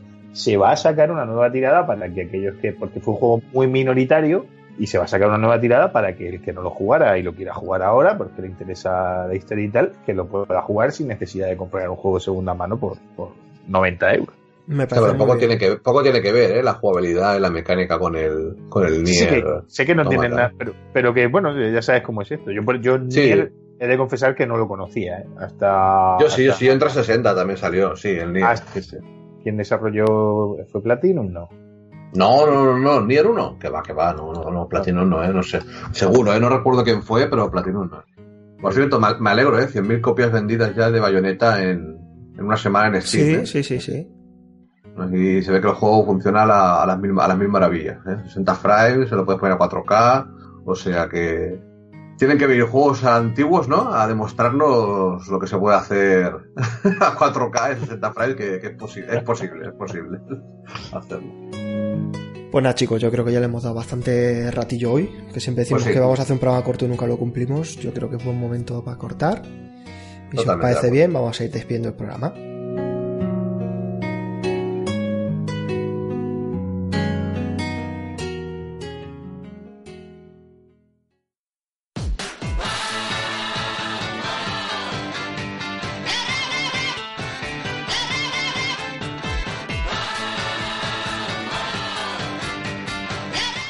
No nos enrollamos más y vamos a, ir despidiendo al personal de hoy. Empezamos por Chechu. Pues nada, que con el paso de los años, supongo que, bueno, os pasará a los que sois ahora más jóvenes, ¿no? Que ahora queréis tener muchas figuritas, queréis tener muchas cosas, pero con el paso de los años, las estanterías en casa son limitadas, con lo cual, es lo que hablábamos, y en el mundo digital que nos movemos, cada vez el tema del coleccionismo, a mí la, el- la llama se me, ha ido, se me ha ido apagando. Pero bueno, eh, los que tengan ilusión para adelante y, y seguir comprando, que eso, sobre todo, comprarlo no para especular, como hice yo, o como, como, como los inscritos en su día, hace 10 años, sino que os guste la saga y para tenerlo, para tenerlo vosotros. Eh, y nada, un saludo, tribu, hasta el próximo podcast. Di que sí, Chechu, para consumo propio. y nos despedimos también de Carlos. Pues nada, tribu, me despido de vosotros. Ha sido un placer estar aquí un podcast más. Bueno, eh, sumarme a, a lo que ha dicho Chechu y bueno, ya que nos hemos puesto un poquito nostálgicos en este programa, nada, recordaros que la Retro Madrid va a ser el fin de semana del 29 y 30 de abril de, de este mes y bueno, aquí el, el que habla va a ir. Si Dios quiere y me dejan los medios técnicos, eh, intentaré traeros algo de información en, en la página de, de todo lo que allí nos encontremos y espero que lo disfrutéis. Ya, a disfrutar de los videojuegos. Di que sí, Carlos, a ver si nos pone los dientes largos con estos eventos que a mí también me encantan, tío, los disfruto más que los eventos de videojuegos actuales casi. y nada, un servidor, Enrique Romagosa, también me despido de todos vosotros y os esperamos en el próximo programa.